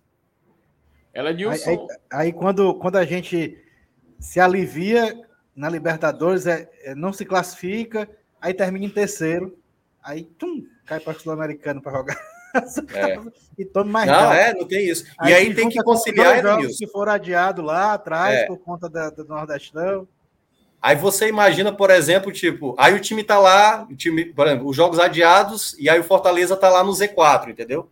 E aí já tá abrindo diferença, aí já come... caramba, cara, é complicado. Essa abril, maio e junho para o Fortaleza vai ser um mês de muita paciência para o torcedor. Já saibam disso, tem que ter muita paciência. Por que que tu foi falar isso, mano? Dos jogos adiados aí, de muito, de muito pontuando, né? Muito ingresso comprado. Minha nossa senhora, mas deixa eu lembrar agora desse detalhe. Porque os outros estão pontuando, né? Estão jogando jogos, estão querendo não empatando, vencendo, pelo Pode ele não tá jogando, obviamente não vai pontuar. Então, é. cara. E só, e só, e só um, tirar mais uma dúvida aqui, a gente mais dois superchats. É, hierarquicamente, né? Obvi obviamente, as competições da Comembol, como vocês falaram, tem prioridade né, para receber seus jogos na data. Só que aqui no Brasil, podendo haver, haver, essa colisão entre Copa do Nordeste e Copa do Brasil, existe alguma prioridade entre esses dois de datas? Existe alguma hierarquicamente assim, quem vai primeiro, quem tem que esperar? Eu acho que a prioridade vai ser Copa do Brasil, porque depende de sorteio. É, quando terminar a fase 3, que agora eu estou sem, sem a data, eu acho que passa dois meses de semana, o terceiro já vai ser. Eu, eu, eu, tenho dúvidas porque tem data FIFA também, viu? Vai ter data FIFA. Pode ser, pode ser que nas datas FIFA que a, a, a CBF estabeleceu que algumas datas FIFA em 2022, durante o Campeonato Brasileiro, não vão ser utilizados. Acho que só duas ou três datas vai chocar com o Campeonato Brasileiro. E aí pode ser desses jogos, caso sejam adiados do Fortaleza, da Série A, se o Fortaleza chegar na final da, da, da Copa do Nordeste, possam ser jogados exatamente na data FIFA, já que vai ter espaço para jogar nessa data FIFA, né? A gente não vai ter jogo de Série A durante esse período. Cara. Isso, isso sem falar que, que a Copa do Mundo vai começar em novembro já, né? É, vai ser esmagado, cara. Tudo então, vai ser. O Campeonato Brasileiro já vai ter que terminar. E olha que assim, novembro, Ceará e Fortaleza tem que agradecer porque vão ter 38 rodadas, vão jogar até novembro, entendeu? O Ferroviário, por exemplo, pode acabar o ano dele já em agosto, entendeu? E só ter a Fares Lopes depois para disputar, depender, entendeu? Tem equipe da Série D, o caso do o Icasa, que pode até nem disputar a Série D, não sei se vocês viram, tá, tá talvez nem possa disputar. É, eles, eles alegaram que. É, não sei se era a Série D ou era Copa, acho que foi Copa do Brasil. Eu achei estranho, porque eles estão dizendo que não querem disputar a Copa do Brasil porque não tem. Estão vetados de receber um dinheiro, enfim. Mas equipes da Série D, por exemplo, pode em julho acabar o ano. E aí, só em, em janeiro do próximo ano podem voltar. Então, ficar sete meses parado é, é, é pancada, viu? Minha nossa Ué. senhora, cara, é muito cenário bizarro, hein, Elenilson? Tá doido, mano. Tu é maluco, Ué, mas tem, tem como não. Só lá aproveitar e ler aqui o, o do, do tá Lucas. Um transtornado ainda com a informação, né, Felipe? Mas depois é. eu passo para vocês o calendário do Fortaleza que aí vocês vão entender bem a loucura que vai ser ali abril e maio. Vai, vai ser complicado mesmo. Rapaz, por favor, passe, porque acho que vai ser de grande importância para a gente, pelo menos, pincelar como vai ser essa loucura, porque acho que não tem outra palavra, é loucura que o Fortaleza é vai viver no início de 2022. E o torcedor vai ter que se preparar, então a gente tem que começar a compartilhar esse tipo de informação. Neste, neste ano, o fato da gente ter chegado numa semifinal de Copa do Brasil já, já danificou, podemos dizer assim, o nosso, o nosso comportamento físico né? Nossa, a qualidade física do, do, do elenco foi, foi notória a queda de um turno para o outro, né? É, quando a gente eliminou o rival ali na, na, na, Copa do Brasil, a gente, a gente jogou mais três fases, né? CRB, São Paulo e Atlético Mineiro. São três fases que correspondem a seis jogos. Desses seis jogos, todos em meios de semana, que correspondem a seis semanas que seriam seis semanas de folga. E foram enxertadas com jogos, é, de, com seis jogos, sendo que desses três com viagem, né? Então, ou seja, cara, essa questão de, de calendário eh, muda muito do jeito que a gente vai ter agora em, em 2022 com esse amontoado aí de jogos, é preocupante sim. Ó, eu vi aqui, ó. É, é, pode até ser que eles possam adiar a Copa do Brasil, porque é o seguinte, olha aqui. É, Fortaleza joga pela volta da fase 3 da Copa do Brasil no dia 11 de maio. O jogo hum. da quarta fase, que se o Fortaleza avança na Copa do Brasil, é 22 de junho. 22 de junho. Então, pode ser que eles possam modificar a Copa do Brasil. Há uma possibilidade. Há uma possibilidade. Cara, é. É, é, é, tipo, aquela, é tipo aquela, aquela coisa, né, Ledilson? A gente tá, é, assim, entre aspas, ó, sendo punido pelas nossas conquistas, né, cara? É, é meio que o preço, é, né? É, é, é, normal, acontece com todo mundo que quer ir longe. É inerente, né, mas Inclusive tem um superchat aqui do Lucas Meirelles fazendo um apelo aqui pro Thiago Minhoca para ele, por favor, Minhoca, volte para o Série A. É o grupo lá. É uma referência ao, ao 45, viu? Melhor não, cara, melhor não. Aliás, cara, eu até fiquei sabendo hoje que um torcedor do Bahia, cara, faleceu, cara, que fazia parte lá do grupo cara teve um. Cara, o cara tinha uns Poxa, 30 e tantos caramba. anos e o cara teve uma parada cardíaca, cara. Olha que doideira. E o cara faleceu hoje. Assim, enfim, acontece, né? Mas. É, enfim, desejar tudo de bom lá para a família e para os amigos dele. Pô, cara, que triste, cara. Agora chega, chega do bate uma bate né? assim, viu? Total, eu também fiquei assustado quando eu soube da notícia. É, é, é fica, fica, aí nosso, fica aí nossa, nosso, nosso nosso pesar aí. Até o Wellington Brito falando que falou um negócio interessante, né? Que você não acha que se você não achava que uma pré-temporada mais estendida seria o ideal. Basicamente, os jogos já vão começar mês que vem, né? Então, assim, tipo, não tem nem tempo para respirar, porque, como muito bem ele disse, lembrou, tem Copa do Mundo já agora em novembro. É. Próximo ano, menos Pô, de um ano. É sério, ó. Pro Fortaleza, o começo da temporada vai ser maravilhoso. Vai ser muito bom. Fortaleza vai ter espaço para jogar a Copa do Nordeste, não vai ter atropelo. Vai dar para jogar o Campeonato Cearense com o time principal, se quiser. Não vai ter problema até o final do estadual. É o que eu falei. Acabou o Campeonato Estadual, aí começa a loucura. Que aí vai começar Libertadores, vai começar Copa do Brasil, vai começar Brasileirão e pode ter ainda Copa do Nordeste. Ou seja, quatro competições importantes ao mesmo tempo. E aí é onde entra a grande dificuldade. Seria melhor se a Copa do Nordeste terminasse antes de começar o Campeonato Brasileiro, antes de começar a Libertadores. Mas eu já eu vi essa informação, o Breno Rebouças, que trabalha comigo, já tinha coletado essa informação, que a Copa do Nordeste ia entrar em meio ao Campeonato Brasileiro. Eu falei, então lascou agora. Lascou para os cearenses, porque vão ter que disputar um torneio internacional, uma Copa do Nordeste, se chegarem nas finais, brasileiro e Copa do Brasil ao mesmo tempo. Então, vai ser pesado. O próximo ano vai ser pesado. Oh, eu já ia falar algo que o Yuri falou. Tu falou sobre o estadual, né? Cara, terminar a parte do estadual só me fez lembrar de São Paulo nessa temporada. Que passou o estadual, realmente entrou numa, numa maré completamente assim, inexplicável, né? E é o mesmo. Eu, pelo menos... acho que tem, eu acho que ainda tem muita gente achando que a gente vai jogar o campeonato estadual aí, pegar Calcaia, Pacaju, né? jogando uma ruma de jogo. Negada, a gente, vai, a gente vai jogar o campeonato cearense já nas quartas de final.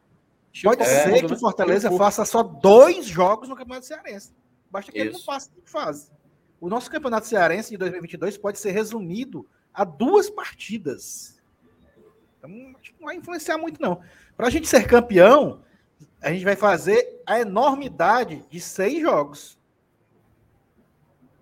É. Ó, e até pegando o comentário do professor Ananias, que ele até está discordando aqui, dizendo quando afunilar, se não tiver poupado, é um negócio dizendo. Eu acho que o Voivoda vai, vai rodar muito o elenco no começo. Ele não vai colocar o time principal nos cinco primeiros jogos lá, tá lá, é Jussa, é Tite, Benevenuto, Tite, ele não vai repetir o mesmo time nos cinco primeiros jogos. Ele vai girar o elenco até para todo mundo pegar ritmo, começar a encontrar o time. Só que quando começar, terminou o campeonato estadual, se Fortaleza chegar na final do campeonato estadual, terminou o campeonato estadual, só vai ter jogo importante. E aí é o momento onde o trabalho do treinador. A gente, pô, vocês lembram do Rogério Senni, pô, em 2019. Houve um momento ali que era final de, de Copa do Nordeste, Série A e Copa do Brasil ao mesmo tempo. Teve ali uma sequência. O Rogério Senni girou o elenco. Ele não jogou com o mesmo time todas as competições. Ele teve que poupar, ele teve que fazer algumas mesclagens de atletas. Então, já saibam, o Fortaleza vai jogar jogo importante no mês de abril inteiro. Vai ter só jogo importante. E se chegar na final, ali nas finais da Copa do Nordeste, é mais uma competição, é uma quarta competição importante a disputar. E aí, aí, meu amigo, você vai ter que escolher o que é que você quer. A Série A é muito importante. Não largar, não largar é, é, tão mal isso pode direcionar você. A, Fortaleza sabe muito bem disso, que essa temporada largou muito bem e ficou sempre ali nas primeiras colocações. E isso pode gerar um problema até o final da temporada. É, perder um título de, de Copa do Nordeste, acabar, é, é, sei lá, é, fazendo uma, boa, uma, má, uma má competição de Libertadores, ficando em quarto lugar. Então, assim, tem cenários que podem dificultar para o Fortaleza, que vai ter que saber lidar com essa maratona de jogos importantes. O Fortaleza pode jogar 2022 até seis competições, se eu não estiver enganado. Né, que seria o Campeonato Cearense, a Copa do Nordeste, Copa Libertadores, Campeonato Brasileiro, Copa do Brasil e, e caso seja, seja eliminado né, na Libertadores e garanta a vaga, terceiro, Sul-Americana. A Sul-Americana.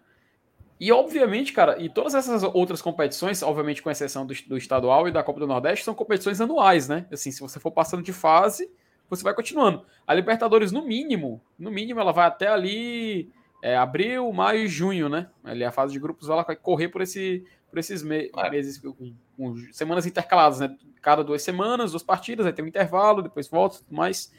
Então, realmente, cara, pelo que a gente pode ponderar aqui, pode trazer aqui, é um calendário pesado, ingrato, mas que faz parte da nossa realidade e que, querendo ou não, vamos ter que aceitar. Né? Vamos ter que aceitar Isso. que a, a, CBF não vai mudar a data, a Comebol principalmente não vai mudar a data, não vai se importar, obviamente, com Fortaleza. Então cabe ao Fortaleza mesmo, mesmo, mesmo se preparar, tentar se adequar a, isso, a isso que vai vir e tentar se reforçar no mercado para tentar fazer esse tipo de coisa. Acho que podemos que, passar essa página de Libertadores. Não sei se a galera sim, sim. Tem alguma dúvida ainda aqui no chat. Não sei se o pessoal quer perguntar alguma coisa ainda para o Thiago Minhoca. Não sei se o Elenilson quer tirar alguma dúvida ainda, também com o Minhoca aqui em relação ao que a gente conversou sobre Libertadores. Tem alguma dúvida, Elenilson? Alguma coisa para perguntar? Não, no momento não. Eu, eu já joguei dúvida demais aí já. se, eu tivesse, se eu tivesse mais dúvida, eu tava ficando doido. Mas, mas é, o bicho é complicado mesmo, mano. É complicado. A, Comebol é. dá um nó cego no juiz da gente, né? Mas é como diria, é igual o filme do Homem-Aranha, cara, que é grandes, grandes poderes, grandes responsabilidades. O Fortaleza, próximo ano, vai receber mais responsabilidades. É isso. É o, é o, é o, é o, o aperreio do sucesso, né? Minha nossa senhora.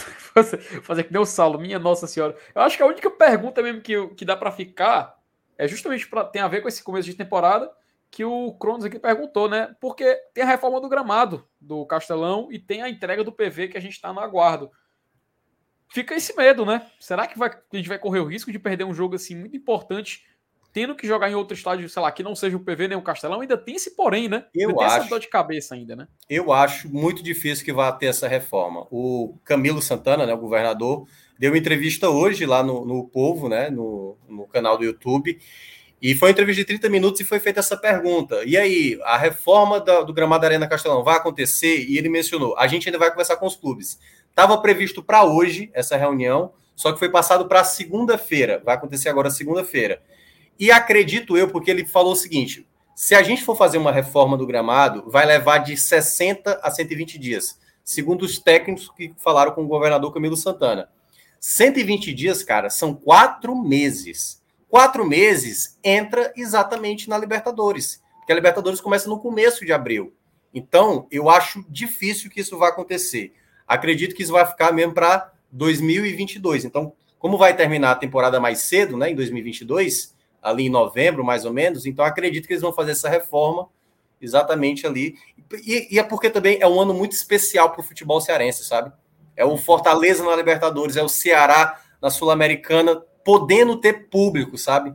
E aí, cara, não ter. E aí muita gente falou assim: por que, que não coloca o jogo na Arena Romerão? Cara, quantos torcedores vão lá para Juazeiro? Pode até ser, porque é um jogo especial. Mas, cara, é, eu acho muito difícil. Eu acho muito difícil na prática essa reforma. A não ser que seja aquela reforma, sabe assim, o cara não tá. Não vai ser a melhor reforma possível, mas vai ser um paliativo. Vai fazer ali uma reforma, mas não vai ser a ideal.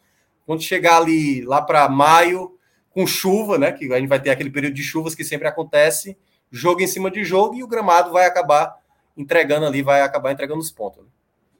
Rapaz, já, já, agora fico com mais uma preocupação. Já não vou dormir hoje direito de noite, mas pelo amor de Deus, eu vou olhar pro teto e vou ficar lembrando desse negócio do gramado. Eu acho que eu não vou ser mais chamado pra live, né? Mas eu só tô jogando aqui a verdade, pô. Só tô jogando aqui. O bom de vocês saberem já no próximo ano como é que vai ser. Eu, eu, sempre, eu sou daqueles que eu sempre me preparo por conta. Ainda não assisti Homem-Aranha, né, Felipe? Pô, não, eu ia falar um negócio aqui do filme, mas enfim. Segura, mas depois, segura, enfim. Segura, Pelo amor veja o filme não, que depois você vai entender. Você vai entender. a personagem da, da. Não, mas enfim, só o personagem da Zendaya. Calma. O personagem da Zendaya, ela fala uma frase que eu concordo plenamente. Ela tem uma filosofia de vida que eu concordo plenamente. Quando você for assistir amanhã, você vai entender o porquê. Por favor, pelo amor de Deus, não fale agora não. Não fale agora. Se você não, tá no chat, se você falar é ban. Se você falar é ban. Não, não, fique tranquilo. Fique tranquilo. o Ale... Rapaz, o pop do Alenilson, mas eu já ia perguntar um negócio pra ele. Olha aí, coitado. Travou bonito. tá dançando forró, tá vendo aí? Ele tá. tá fazendo voltou, aqui, ó. Voltou, voltou, voltou, voltou, voltou. É, voltou. Elenilson, eu já, eu já, cara, eu já ia encerrar agora o assunto Libertadores porque tem essa, essa questão profissional que levantou, né? São 50 atletas né, que podem ser inscritos por causa da pandemia, ainda vai permanecer essa regra, né? Acho que não sei se vai mudar alguma coisa. É esperar o regulamento, né? É esperar o regulamento É, da, da É gente demais, hein?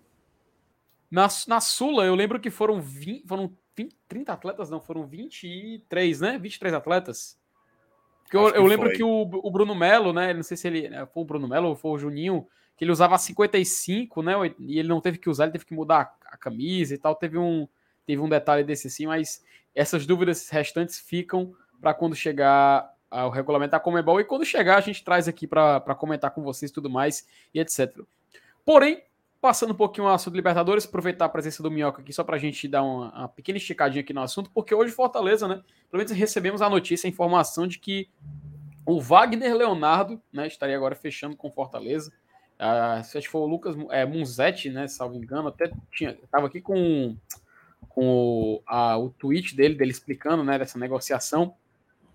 Fortaleza fechou com o Wagner Leonardo, que era um jogador que, né, acho que, não sei se o Elenilson estava acompanhando, acho que o Minhoca, até, até por conta do trabalho dele, Acompanhei. dele, acompanhou, que ele jogou no Náutico recentemente, né, ele foi na temporada, tava no Náutico, foi pro, voltou pro Santos, né, não sei se ele Voltou já pro Santos, o Diniz pediu de volta.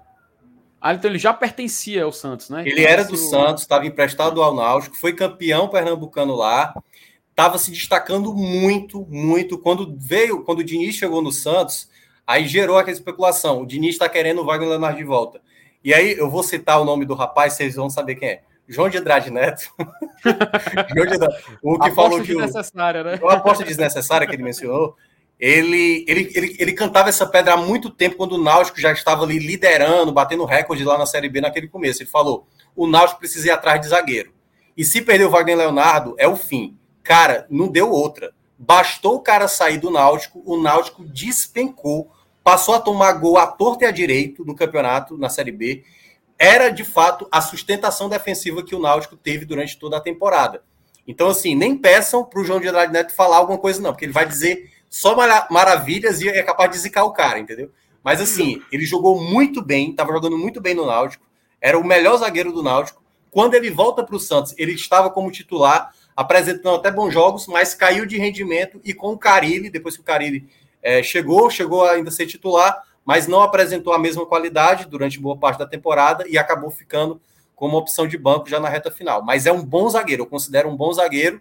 Claro, né? é, com a chegada também do, do Sebadios, são mais opções que o Fortaleza ganha. Ele é canhoto, tem boa saída de bola, é um, é um cara que se encaixa no perfil de jogo do, do Fortaleza, né? Comparado, por exemplo, ao Quinteiro, que não tinha essa característica da saída de bola tão eficaz, o Wagner Leonardo ele oferece isso exatamente como uma boa opção de saída de bola. Perfeito. Tu acompanhou, Elenilson, um pouco desse futebol dele, seja pelo Náutico, pelo Santos, tu tinha algum conhecimento? É um jogador que, assim como eu, realmente também eu não tinha esse, esse conhecimento sobre ele. Não, eu, eu vi, eu vi poucos jogos dele no Náutico, inclusive, mas não, assim, não, não, não prestei muita atenção, não. Eu, acho até que a saída dele no, do, do, do Náutico, como o Thiago, o Thiago falou aí, foi, foi realmente um dos fatores que determinou essa queda de produção do time. Mas aí também teve outros caras que, que saíram, inclusive a própria contusão do Chiesa, né? Sei lá. Foi ele- também. Né, Aconteceu Prometeu coisa ao bastante. mesmo tempo com os caras lá que desandou, foi tudo. Tem até informação, né, agora trazendo aqui já o tweet na tela pra galera acompanhar, que o Lucas Musetti, né, que cobre o Santos muito bem por lá, lá no UOL, falando que, os- confirmando que o Santos encaminhou o empréstimo do Wagner Leonardo para o Fortaleza. E eu vou colocar aqui na tela, até como o Minhoca já adiantou que ele é um cara canhoto, aqui a página dele no SofaScore, que tem um mapa de calor e realmente comprova tudo que foi falado. Tá aqui Wagner Leonardo, canhoto, é 1,83m, né? Um zagueiro que, pelo menos pelas estatísticas, estatísticas que tem aqui, a gente pode ver que ele, ó, no mapa de calor, joga mesmo pelo lado esquerdo. Na última Série A do Campeonato Brasileiro, fez 16 partidas, começou 10 como titular, teve uma média de 60, mi- 60 minutos, né, por, por partida, ou seja, um tempo e meio por ali, mais ou menos. É, em uma semana se destacou, entrou na seleção do campeonato, na semana, e é um cara que, esse sim, Elenilson, diferente do que a gente estava falando na live sobre o, o nosso querido que chegou ontem, o Brian Sebadios. Brian Sebadios, nossa, tava com, a, o Landazuri na, na, na mente. Ele não era do lado esquerdo, né? Ele é um cara que é mais para ser central, né? Meio que o substituto do Benevenuto, provavelmente. Agora sim, né? O Wagner Leonardo especificamente vai ser o suposto é, substituto do Tite. Né? Então a gente meio que pode descansar um pouco, né, Lenilson, da, do Jussa que vinha sendo, quando não utilizava o Tite, era meio que sacrificado ali no lado esquerdo, apesar dele fazer muito bem essa função, mas a gente perdia um volante, uma opção ali na volância que ajudava bastante. Elenilson, eu queria saber o que, que tu acha dessa, dessa chegada do Wagner Leonardo para substituir, ou quem sabe ganhar titularidade, brigando contra o Tite. E o que, que tu acha que vai acontecer no, no andamento do, do início da temporada, caso se confirme mesmo essa transferência? É, exatamente esse uso né, dessas improvisações que fazia com que, para substituir um, um, atleta, a gente tinha que mexer em duas posições. Acabava perdendo um, uma opção de jogo numa posição que estava cobrindo outro. Né? É, e, e, a chegada de um cara aqui para a zaga, que foi, foi o setor mais causador desse tipo de cenário, né, que foi essa de deslocar um jogador da volância para poder fazer a zaga, é, que, que é, é, essa questão de aumentar qualitativamente e quantitativamente o elenco, ficou notória essa necessidade exatamente por conta dessas utilizações, principalmente do, do Ederson, do Jussa, né, pô, os caras que, que é, poderiam nem ser titulares naquele jogo, mas seriam uma, uma opção de entrada no decorrer do jogo, não eram mais porque estavam jogando improvisado de zagueiro. Eu acho que até ele e o Brian também se estavam é, são porque eu, eu, vejo muita gente dizendo assim, pô, tá contratando só zagueiro, só zagueiro. Mas a gente tem que pensar nisso, tá? Que foi, um, foi uma das, das causas de maior improvisação no, no, no, no nosso time durante o ano, foi, foi essa questão de, de substituir zagueiros titulares. Aliás, o Fortaleza é como se tivesse fechado realmente cada substituto, né? O do Tinga, o do Benevenuto e também o do Tite, né? O Benevenuto que teve a confirmação também hoje, né?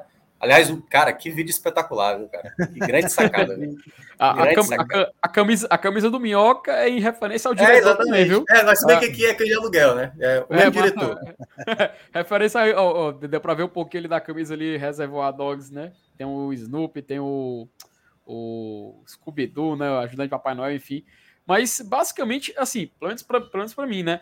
o Fortaleza meio que não tinha um substituto direto ali na linha de defesa, pelo menos naquela segunda parte, reta final do Campeonato Brasileiro, né? Quebrava um jogador, perdia um por suspensão. A gente tinha que ou colocar o Jackson, que a gente não tinha muita confiança, tanto que não renovou, né? Até o perfil do clube já se despediu do atleta. E agora, nesse momento, a gente está reforçando essa área, esse setor, visto que a gente conversou aqui sobre o calendário, a gente viu como vai ser complicado. Então, ter um substituto direto para cada posição e, se possível, um time para espelhar o possível time Correto. titular, eu acho excelente. Eu acho excelente. Algumas peças a gente já tinha, né? Por substituto. É, sei lá, a gente pode falar ali no meio, mas, querendo ou não, vai precisar. O, o, Vargas é um cara que possivelmente vai ficar, o Lucas Lima tem essa conversa de uma possível renovação ou não. Precisamos ainda de reforços ali mais para frente, precisamos fazer algumas dispensas ainda. Por exemplo, eu já deixei minha opinião bem clara também a respeito do, do gol do Fortaleza, que também eu acho que a gente tem que dar uma, muda, uma, uma fazer uma mudança. Ali, um substituto para o Crispim, um substituto direto também. Não, não sacrificar, por exemplo, o Bruno Melo, como vem acontecendo. Enfim, muitas mudanças o Fortaleza precisava fazer. Essa da defesa, na minha opinião, era algo que estava uma certa dúvida, a gente não sabia o que meio que fazer. E finalmente agora pelo menos se desenha que o Fortaleza tá, pensou nisso, já tá. Poxa, antes do início da, do, do ano de 2022, aparentemente, já temos meio que confirmado, não falar confirmado porque não foi anunciado pelo clube, mas confirmado um substituto para cada posição, como o Minhoca acabou adiantando. Então acho que Wagner Leonardo né, é um nome que, querendo ou não, agrada, pelo, pelo menos pelo, pelo resumo que a gente acabou recebendo aqui na live. Mais alguns números dele aqui. Ele fez um gol nessa última, nesse último campeonato brasileiro. Tem aqui uns números até um tanto quanto interessantes: toque de bola, participação, 83%, tudo acima de 80%, acho que só menos de bolas, é, bolas lançamentos, que é ali por volta dos 30%. É, passou três jogos sem sofrer gols, é, tem uma média até que considerável de interceptações. É um jogador que pelo menos assim, a priori, a gente acha que vai agradar, a gente espera que vai agradar, espera que dê certo no Fortaleza, pelo menos o, nesse esquema do Voivoda, né? O, o Landázuri tem quantos anos? O, Lan, o Landázuri tem 24 anos, ele tem 4 anos a menos que o Tinga, é. tem 28. É, e fica bem, bem é, juvenescida, né? Porque assim, o Tite já é mais experiente, o, o próprio Tinga também já tem uma idade avançada, e aí você tem um garoto de 20, um de 22 e outro de 24, né? Então, já é um fôlego a mais também. Dá para o Tinga jogou demais, cara. Assim, muitos jogos. quando ele não jogou, eu lembro do jogo que eu, até o, o, Guedes jogou, que todo mundo ficou com medo, tipo, caramba, velho, não vai dar, não vai dar. E o Guedes jogou muito bem, acho que foi contra o Internacional, né? Que foi, foi, jogou contra o Internacional. Ele jogou muito bem aquele jogo. É, e aí é bom, eu acho que é bom porque realmente dá, dá uma possibilidade a mais, né? E são jogadores que não se lesionam, porque o Jackson, apesar de toda a raiva que ele já passava, né? Ele também se lesionava demais, impressionante. É, era canela de vidro, né? comprometia muito, né, cara, o planejamento. Comprometia muito. Total. Tanto que primeira coisa que a gente tá fazendo agora é reformular a zaga, né? Já, já é. trazendo substitutos. Pô, o jogo de ida contra o Atlético Mineiro, cara. Só, assim, foi, quem era que jogou? Foi, foi o próprio Guedes, né, que jogou. Foi. Foi. E, e, também o, foi o Jussa, né, que jogou pelo outro lado, né? Salvin, o Tite jogou, o agora eu não, não me recordo. Eu acho que foi Guedes, Guedes, Jussa e Tite. Acho que foi Isso. a zaga contra o Atlético Mineiro. Ah, ah é, acredito, lá, 4 a 0 lá. Até dar, dar, uma consultada depois. Kelenius, o que, que tu tá achando dessa, desse perfil do Fortaleza de contratar jogadores mais jovens, cara? A gente vê agora um zagueiro chegando de 22 anos. É, o que, que tu tá achando dessa reformulação? Tu acha que já é um pensamento em nível de mercado já para Fortaleza, sei lá, Obviamente o Wagner é um empréstimo, né? Mas essas outras aquisições, essas outras compras do Fortaleza, tu, tu, acha que é um que uma visão para querer valorizar, vender no futuro, Fortaleza se tornar um clube vendedor? É, cara, é, é, é, a gente pode, pode sim analisar por esse lado, né? Porque não deixa de ser um, um, uma parte do comércio que é o futebol, né? A gente contrata é, jogadores para produzir dentro de campo, mas também para render financeiramente. Quem não lembra do Júnior Santos, como rendeu, né, tanto dentro de campo como financeiramente para o Fortaleza, na sua saída aqui para o futebol asiático, depois de ser artilheiro da Copa do Nordeste, né, foi, foi um achado para o Fortaleza naquele, naquela época.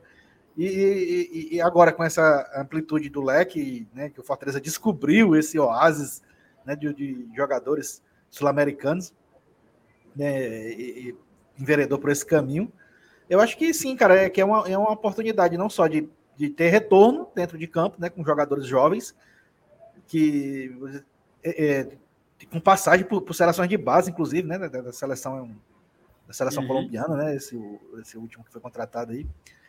Então, a gente tem essa perspectiva. E, e, outra coisa, bicho, a gente, a gente tem aquela questão de confiar no Cifec, né? Os caras de vez em quando dão uns tiros certos aí. E quem sabe, né? A gente pode ter um, jogadores aí de, de que, que, vão render dentro de campo e financeiramente para o clube. Até porque é, é, a gente já viu, o Marcelo Paes até falou com a gente uma vez numa live, né, que o Fortaleza dormiu durante muito tempo, é, foi obrigado a fazer isso, inclusive, com relação a categorias de base, com investimento e tal, nos anos que a gente teve na Série C. Né, todo, todo o investimento financeiro do clube tinha que ser voltado para o futebol profissional para poder tirar o time da Série C.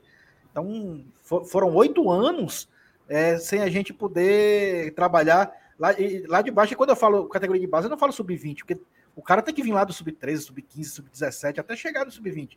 Então, quando você começa a injetar de novo é, dinheiro na categoria de base, a, a, a crescer a, o, o, CT e tal, essas coisas, os frutos não vão, não vão aparecer no ano seguinte, nem dois anos, nem a três. Pode ser até que demore 5, 6, 7, 8, 10 anos para aparecer. Então, enquanto isso, é, o, o, investimento tem que ser focado nisso aí, né, né, nessas contratações pontuais de jogadores jovens que possam render, mas no futuro para a gente algum retorno financeiro.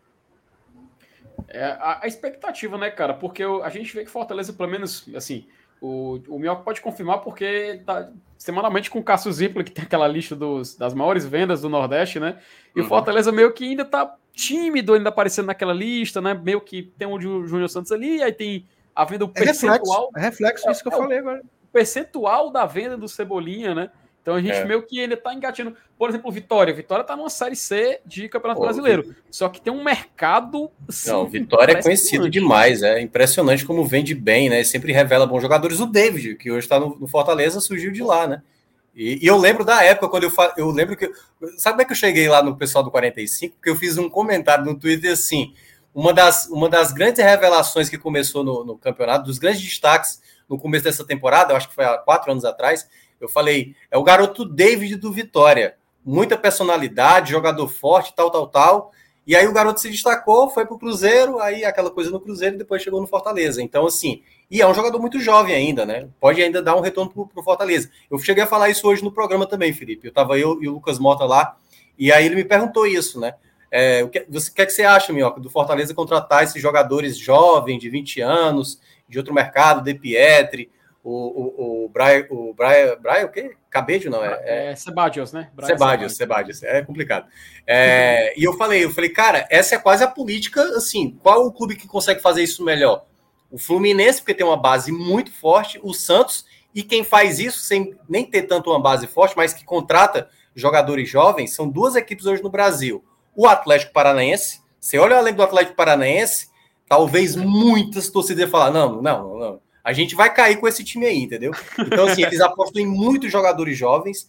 E o outro que está fazendo isso, que tem muita grana, é o Red Bull Bragantino. Red Bull Bragantino ele não vai levar jogador pesado, não. Ele traz jogadores promessa. Então, eles investiram no Praxedes, o próprio Arthur, que estava no, no, que era do Palmeiras, estava emprestado ao Bahia. Então, é um pouco a lógica de mercado para você futuramente ganhar o dinheiro. E eu acho que Fortaleza está fazendo da melhor maneira possível, e aí temos que é, esperar, né? Saber se esses caras vão acabar é, rendendo. Cara, meu, o, meu, o meu sonho é que o Fortaleza chegue nesse patamar do Vitória, porque não sei se foi na última temporada agora, na Série B, eles venderam um zagueiro, não foi? Não sei se foi pro Hoffenheim, agora tá me faltando no, o nome, mas pro futebol alemão, o cara por uma quantia muito boa, isso um time que estava jogando uma Série B, mas essa credibilidade que o Vitória tem no mercado meio que fez, faz muita diferença. Faz muita diferença e pelo menos é isso que a gente busca também para Fortaleza. O próprio esporte agora caindo para a Série B, tem jogadores, agora me faltou o nome do, do, do, zagueiro, até a gente fez uma live aqui olhando todos os elencos da Série A. Tu falou do elenco do Atlético Paranaense, a gente lembrou que a gente olhou, pô, pouquíssimos a gente conhecia. A maioria parecia realmente um time de aspirantes, um time de base.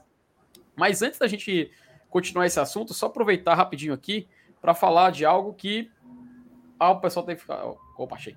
Para falar da 1xBet, 1xBet que é a maior casa de apostas do Brasil e do mundo, a patrocina La Liga, Campeonato Inglês, Campeonato Brasileiro, enfim, e patrocina também aqui o Glória e Tradição, onde você também pode fazer suas apostas. Ó, aqui, ó, tem um QR Code bem aqui no cantinho da tela, você aponta a câmera do seu celular, entra no site deles, coloca esse código promocional que tá bem aqui, ó, Glória e Tradição, que você vai ganhar algumas regalias lá para fazer algumas apostas. Você pode começar, ó, claro, não tá tendo jogos no Campeonato Brasileiro, mas tá tendo jogos na Europa onde você pode apostar, usando esse cupom você vai ter esse, é, esses benefícios, como por exemplo, dobrar o valor apostado até limite de R$ 1.200. Então você vai poder se divertir, vai poder ganhar dinheiro e sempre com responsabilidade. Lembrando que a UXBet está lá, você aposta bem direitinho, tudo, tudo, tudo tranquilo, a gente já apostou. Inclusive, pô, fiz uma graninha nessa reta final do Fortaleza, então faça você também, aproveite, faça um, sua 1xBet, crie sua conta, use o cupom promocional e se divirta na maior casa de apostas do Brasil e do mundo. Voltando agora aqui ao assunto, né? Voltando aqui ao pessoal, a gente já está chegando aqui pertinho da nossa reta final da live. Acho que agora já dá para a gente caminhar aqui para nossa água suja, né?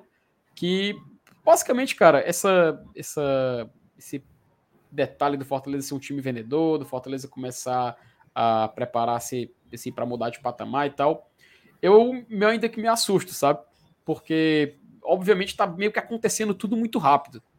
Foi, mal a gente subiu para a Série A, já foi para uma Sul-Americana que nunca tinha ido antes, depois viveu aquela loucura da saída do Rogério e ver o time despencar, a gente achando que ia cair. Na outra temporada começa uma bagunça ali, que era chamusca, Anderson Moreira iniciou a temporada vem o Voivoda, Libertadores, e a gente hoje aqui numa live discutindo Fortaleza na fase de grupos, discutindo regulamento, algo que eu acompanhava, mas tipo assim, não com tanto afinco, mas nessa temporada agora, no reta final, e agora, numa loucura, uma loucura para tentar entender. Por isso que a gente trouxe, trouxe o, o Minhoca aqui para poder explicar, que realmente tirou todas as dúvidas, mas ainda assim ainda assusta. Eu não sei aproveitando, aproveitando, mas... aproveitando, já que você falou de, de ir para a Sula pela primeira vez e tal, é, falar uma curiosidade que eu até já falei algumas vezes aqui, não sei se o, se o Thiago sabe ou vai lembrar, que em 2005 a gente deveria ter ido para a Sul-Americana dentro de campo. Tô ligado.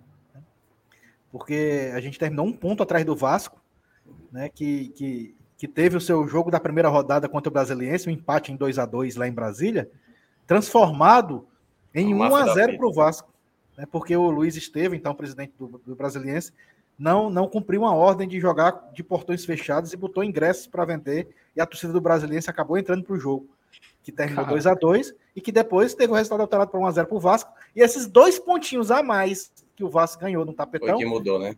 Foi o que mudou a classificação da tabela e o Vasco pegou a última vaga da Sul-Americana ficando na Aliás, posição à frente do Fortaleza. Eu, eu, eu considero, Elenilson, é, o Campeonato Brasileiro 2005, isso da era dos pontos corridos, né? 2003 para cá, o pior de todos, assim.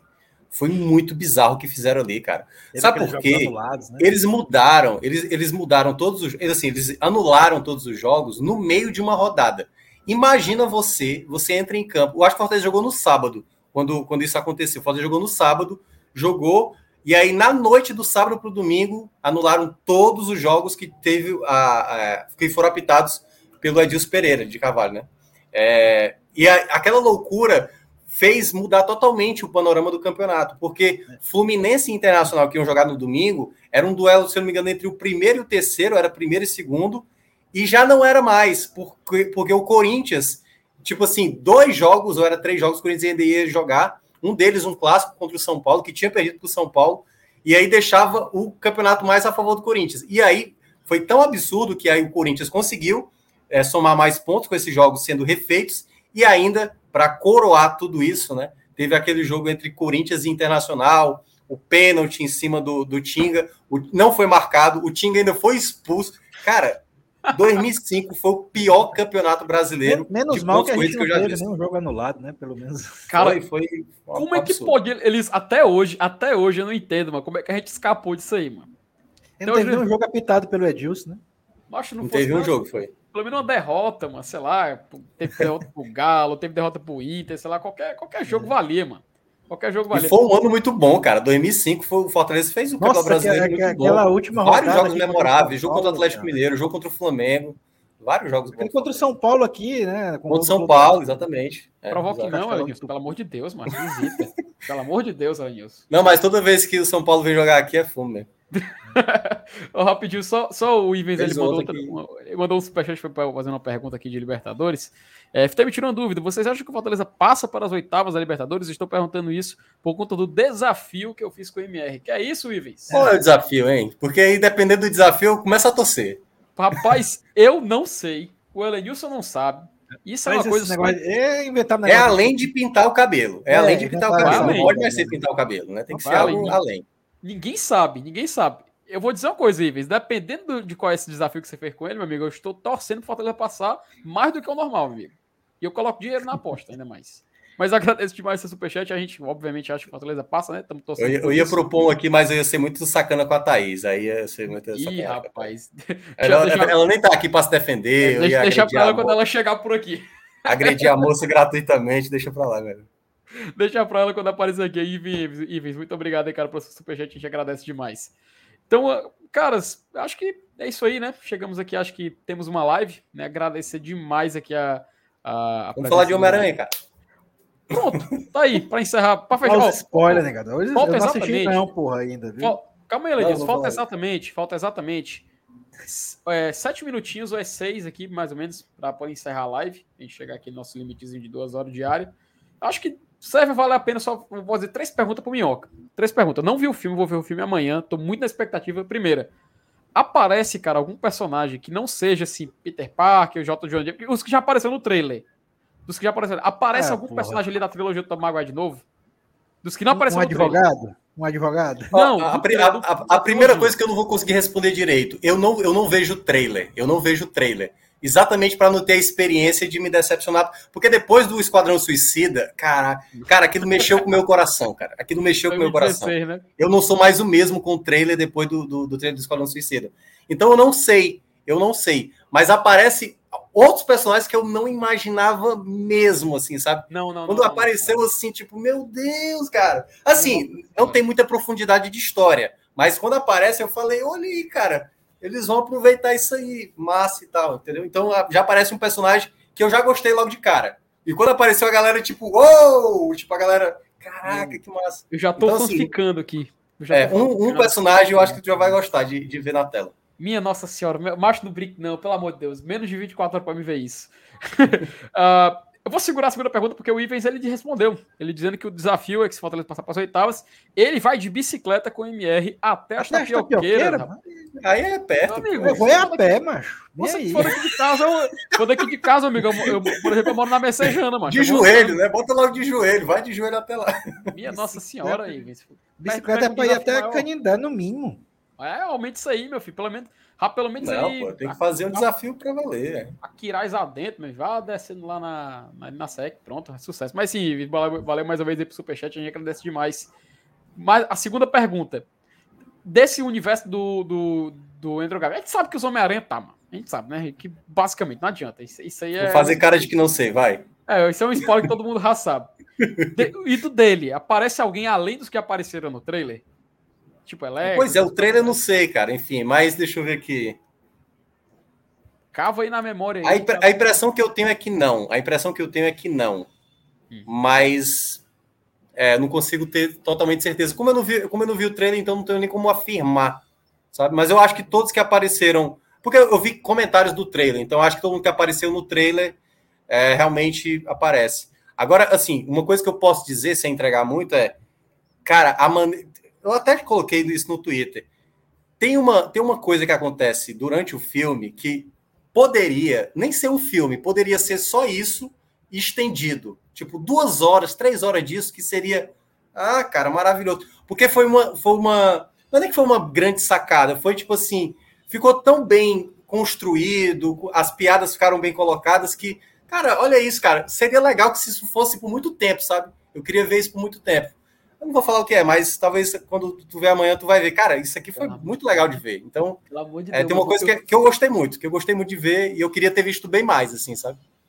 Mas, pelo amor de Deus, eu vou sair quebrando tudo agora pro cinema, mas eu vou baixar, eu vou baixar não, esse filme de assistir. Não, não assim, não. assim, não é, é eu gostei, entendeu? Não sei se todo mundo gostou. Eu achei maravilhoso que, o que eles pensaram, não sei se todo mundo gostou.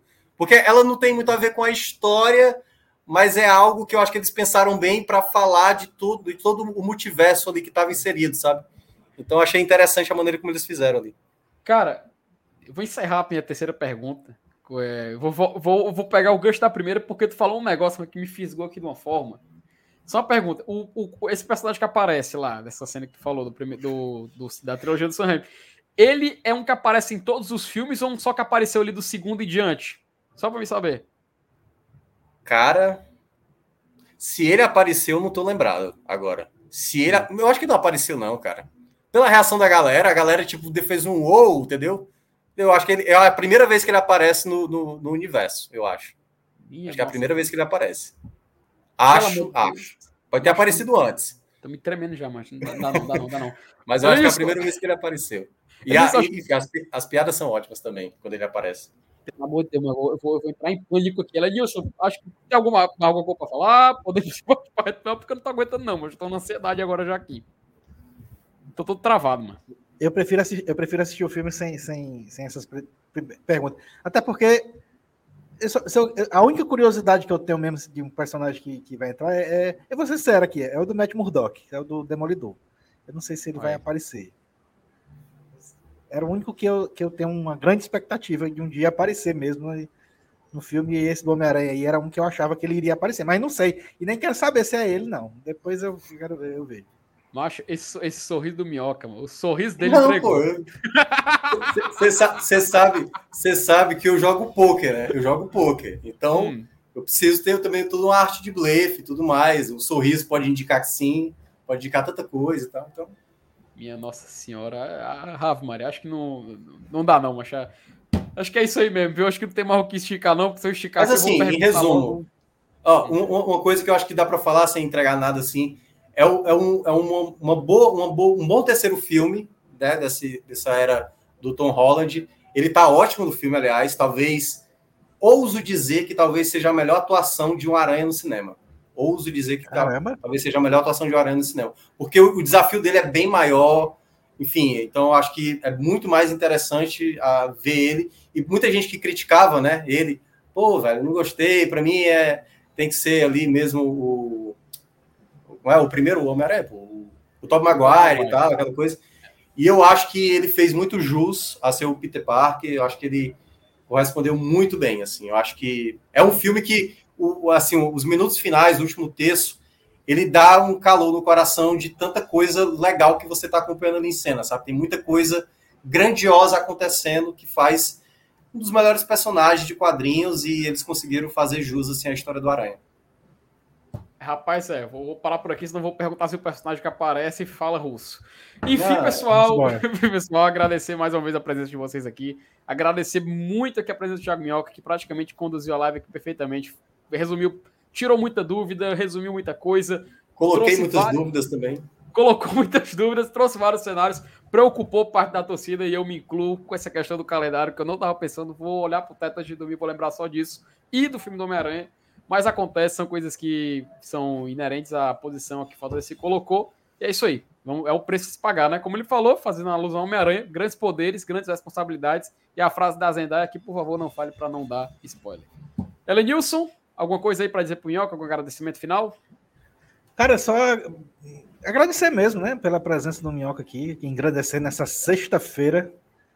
Foi um, uma, uma live muito didática, apesar de, de bem complicada, né, bem enrolada, mas é, é, a culpa não é nossa, né, galera? A culpa é da Comebol, né, os caras que inventam essas milaborâncias aí de, de situações. Mas aí o Thiago estava aqui para ajudar a gente a desenrolar e a, e a tornar mais interessante e criar aquela expectativa, né? Porque a gente sabe que o sorteio é só lá, lá para março, né? Março, Mas é, a gente já está vivendo esse clima e é inevitável essa ansiedade da torcida do Fortaleza com relação a essa competição, é óbvio. Né? Então, cara, não tinha como ser muito massa que é a tua presença. Eu agradeço em nome do Saulo, da Thaís, do MR, o FT também já agradeceu aí. Enfim, em nome do, do Glória e Tradição, muito bacana mesmo. Obrigado pela presença aí. É, sinta-se em casa. Sinta-se em casa. De volta, de volta para casa, né? Sem volta para casa. Sem volta para casa. Mas é isso aí. Valeu, pessoal. Muito obrigado por essa live. Um abraço para vocês. Live daqui a pouquinho está disponível também podcast. E qualquer coisa, estaremos aqui novamente amanhã para mais uma live do GT. Não sei se amanhã tem vídeo, vamos confirmar aqui. Qualquer coisa, divulgamos nas redes sociais e só temos a agradecer. Como de costume, como eu sempre digo, passe adiante.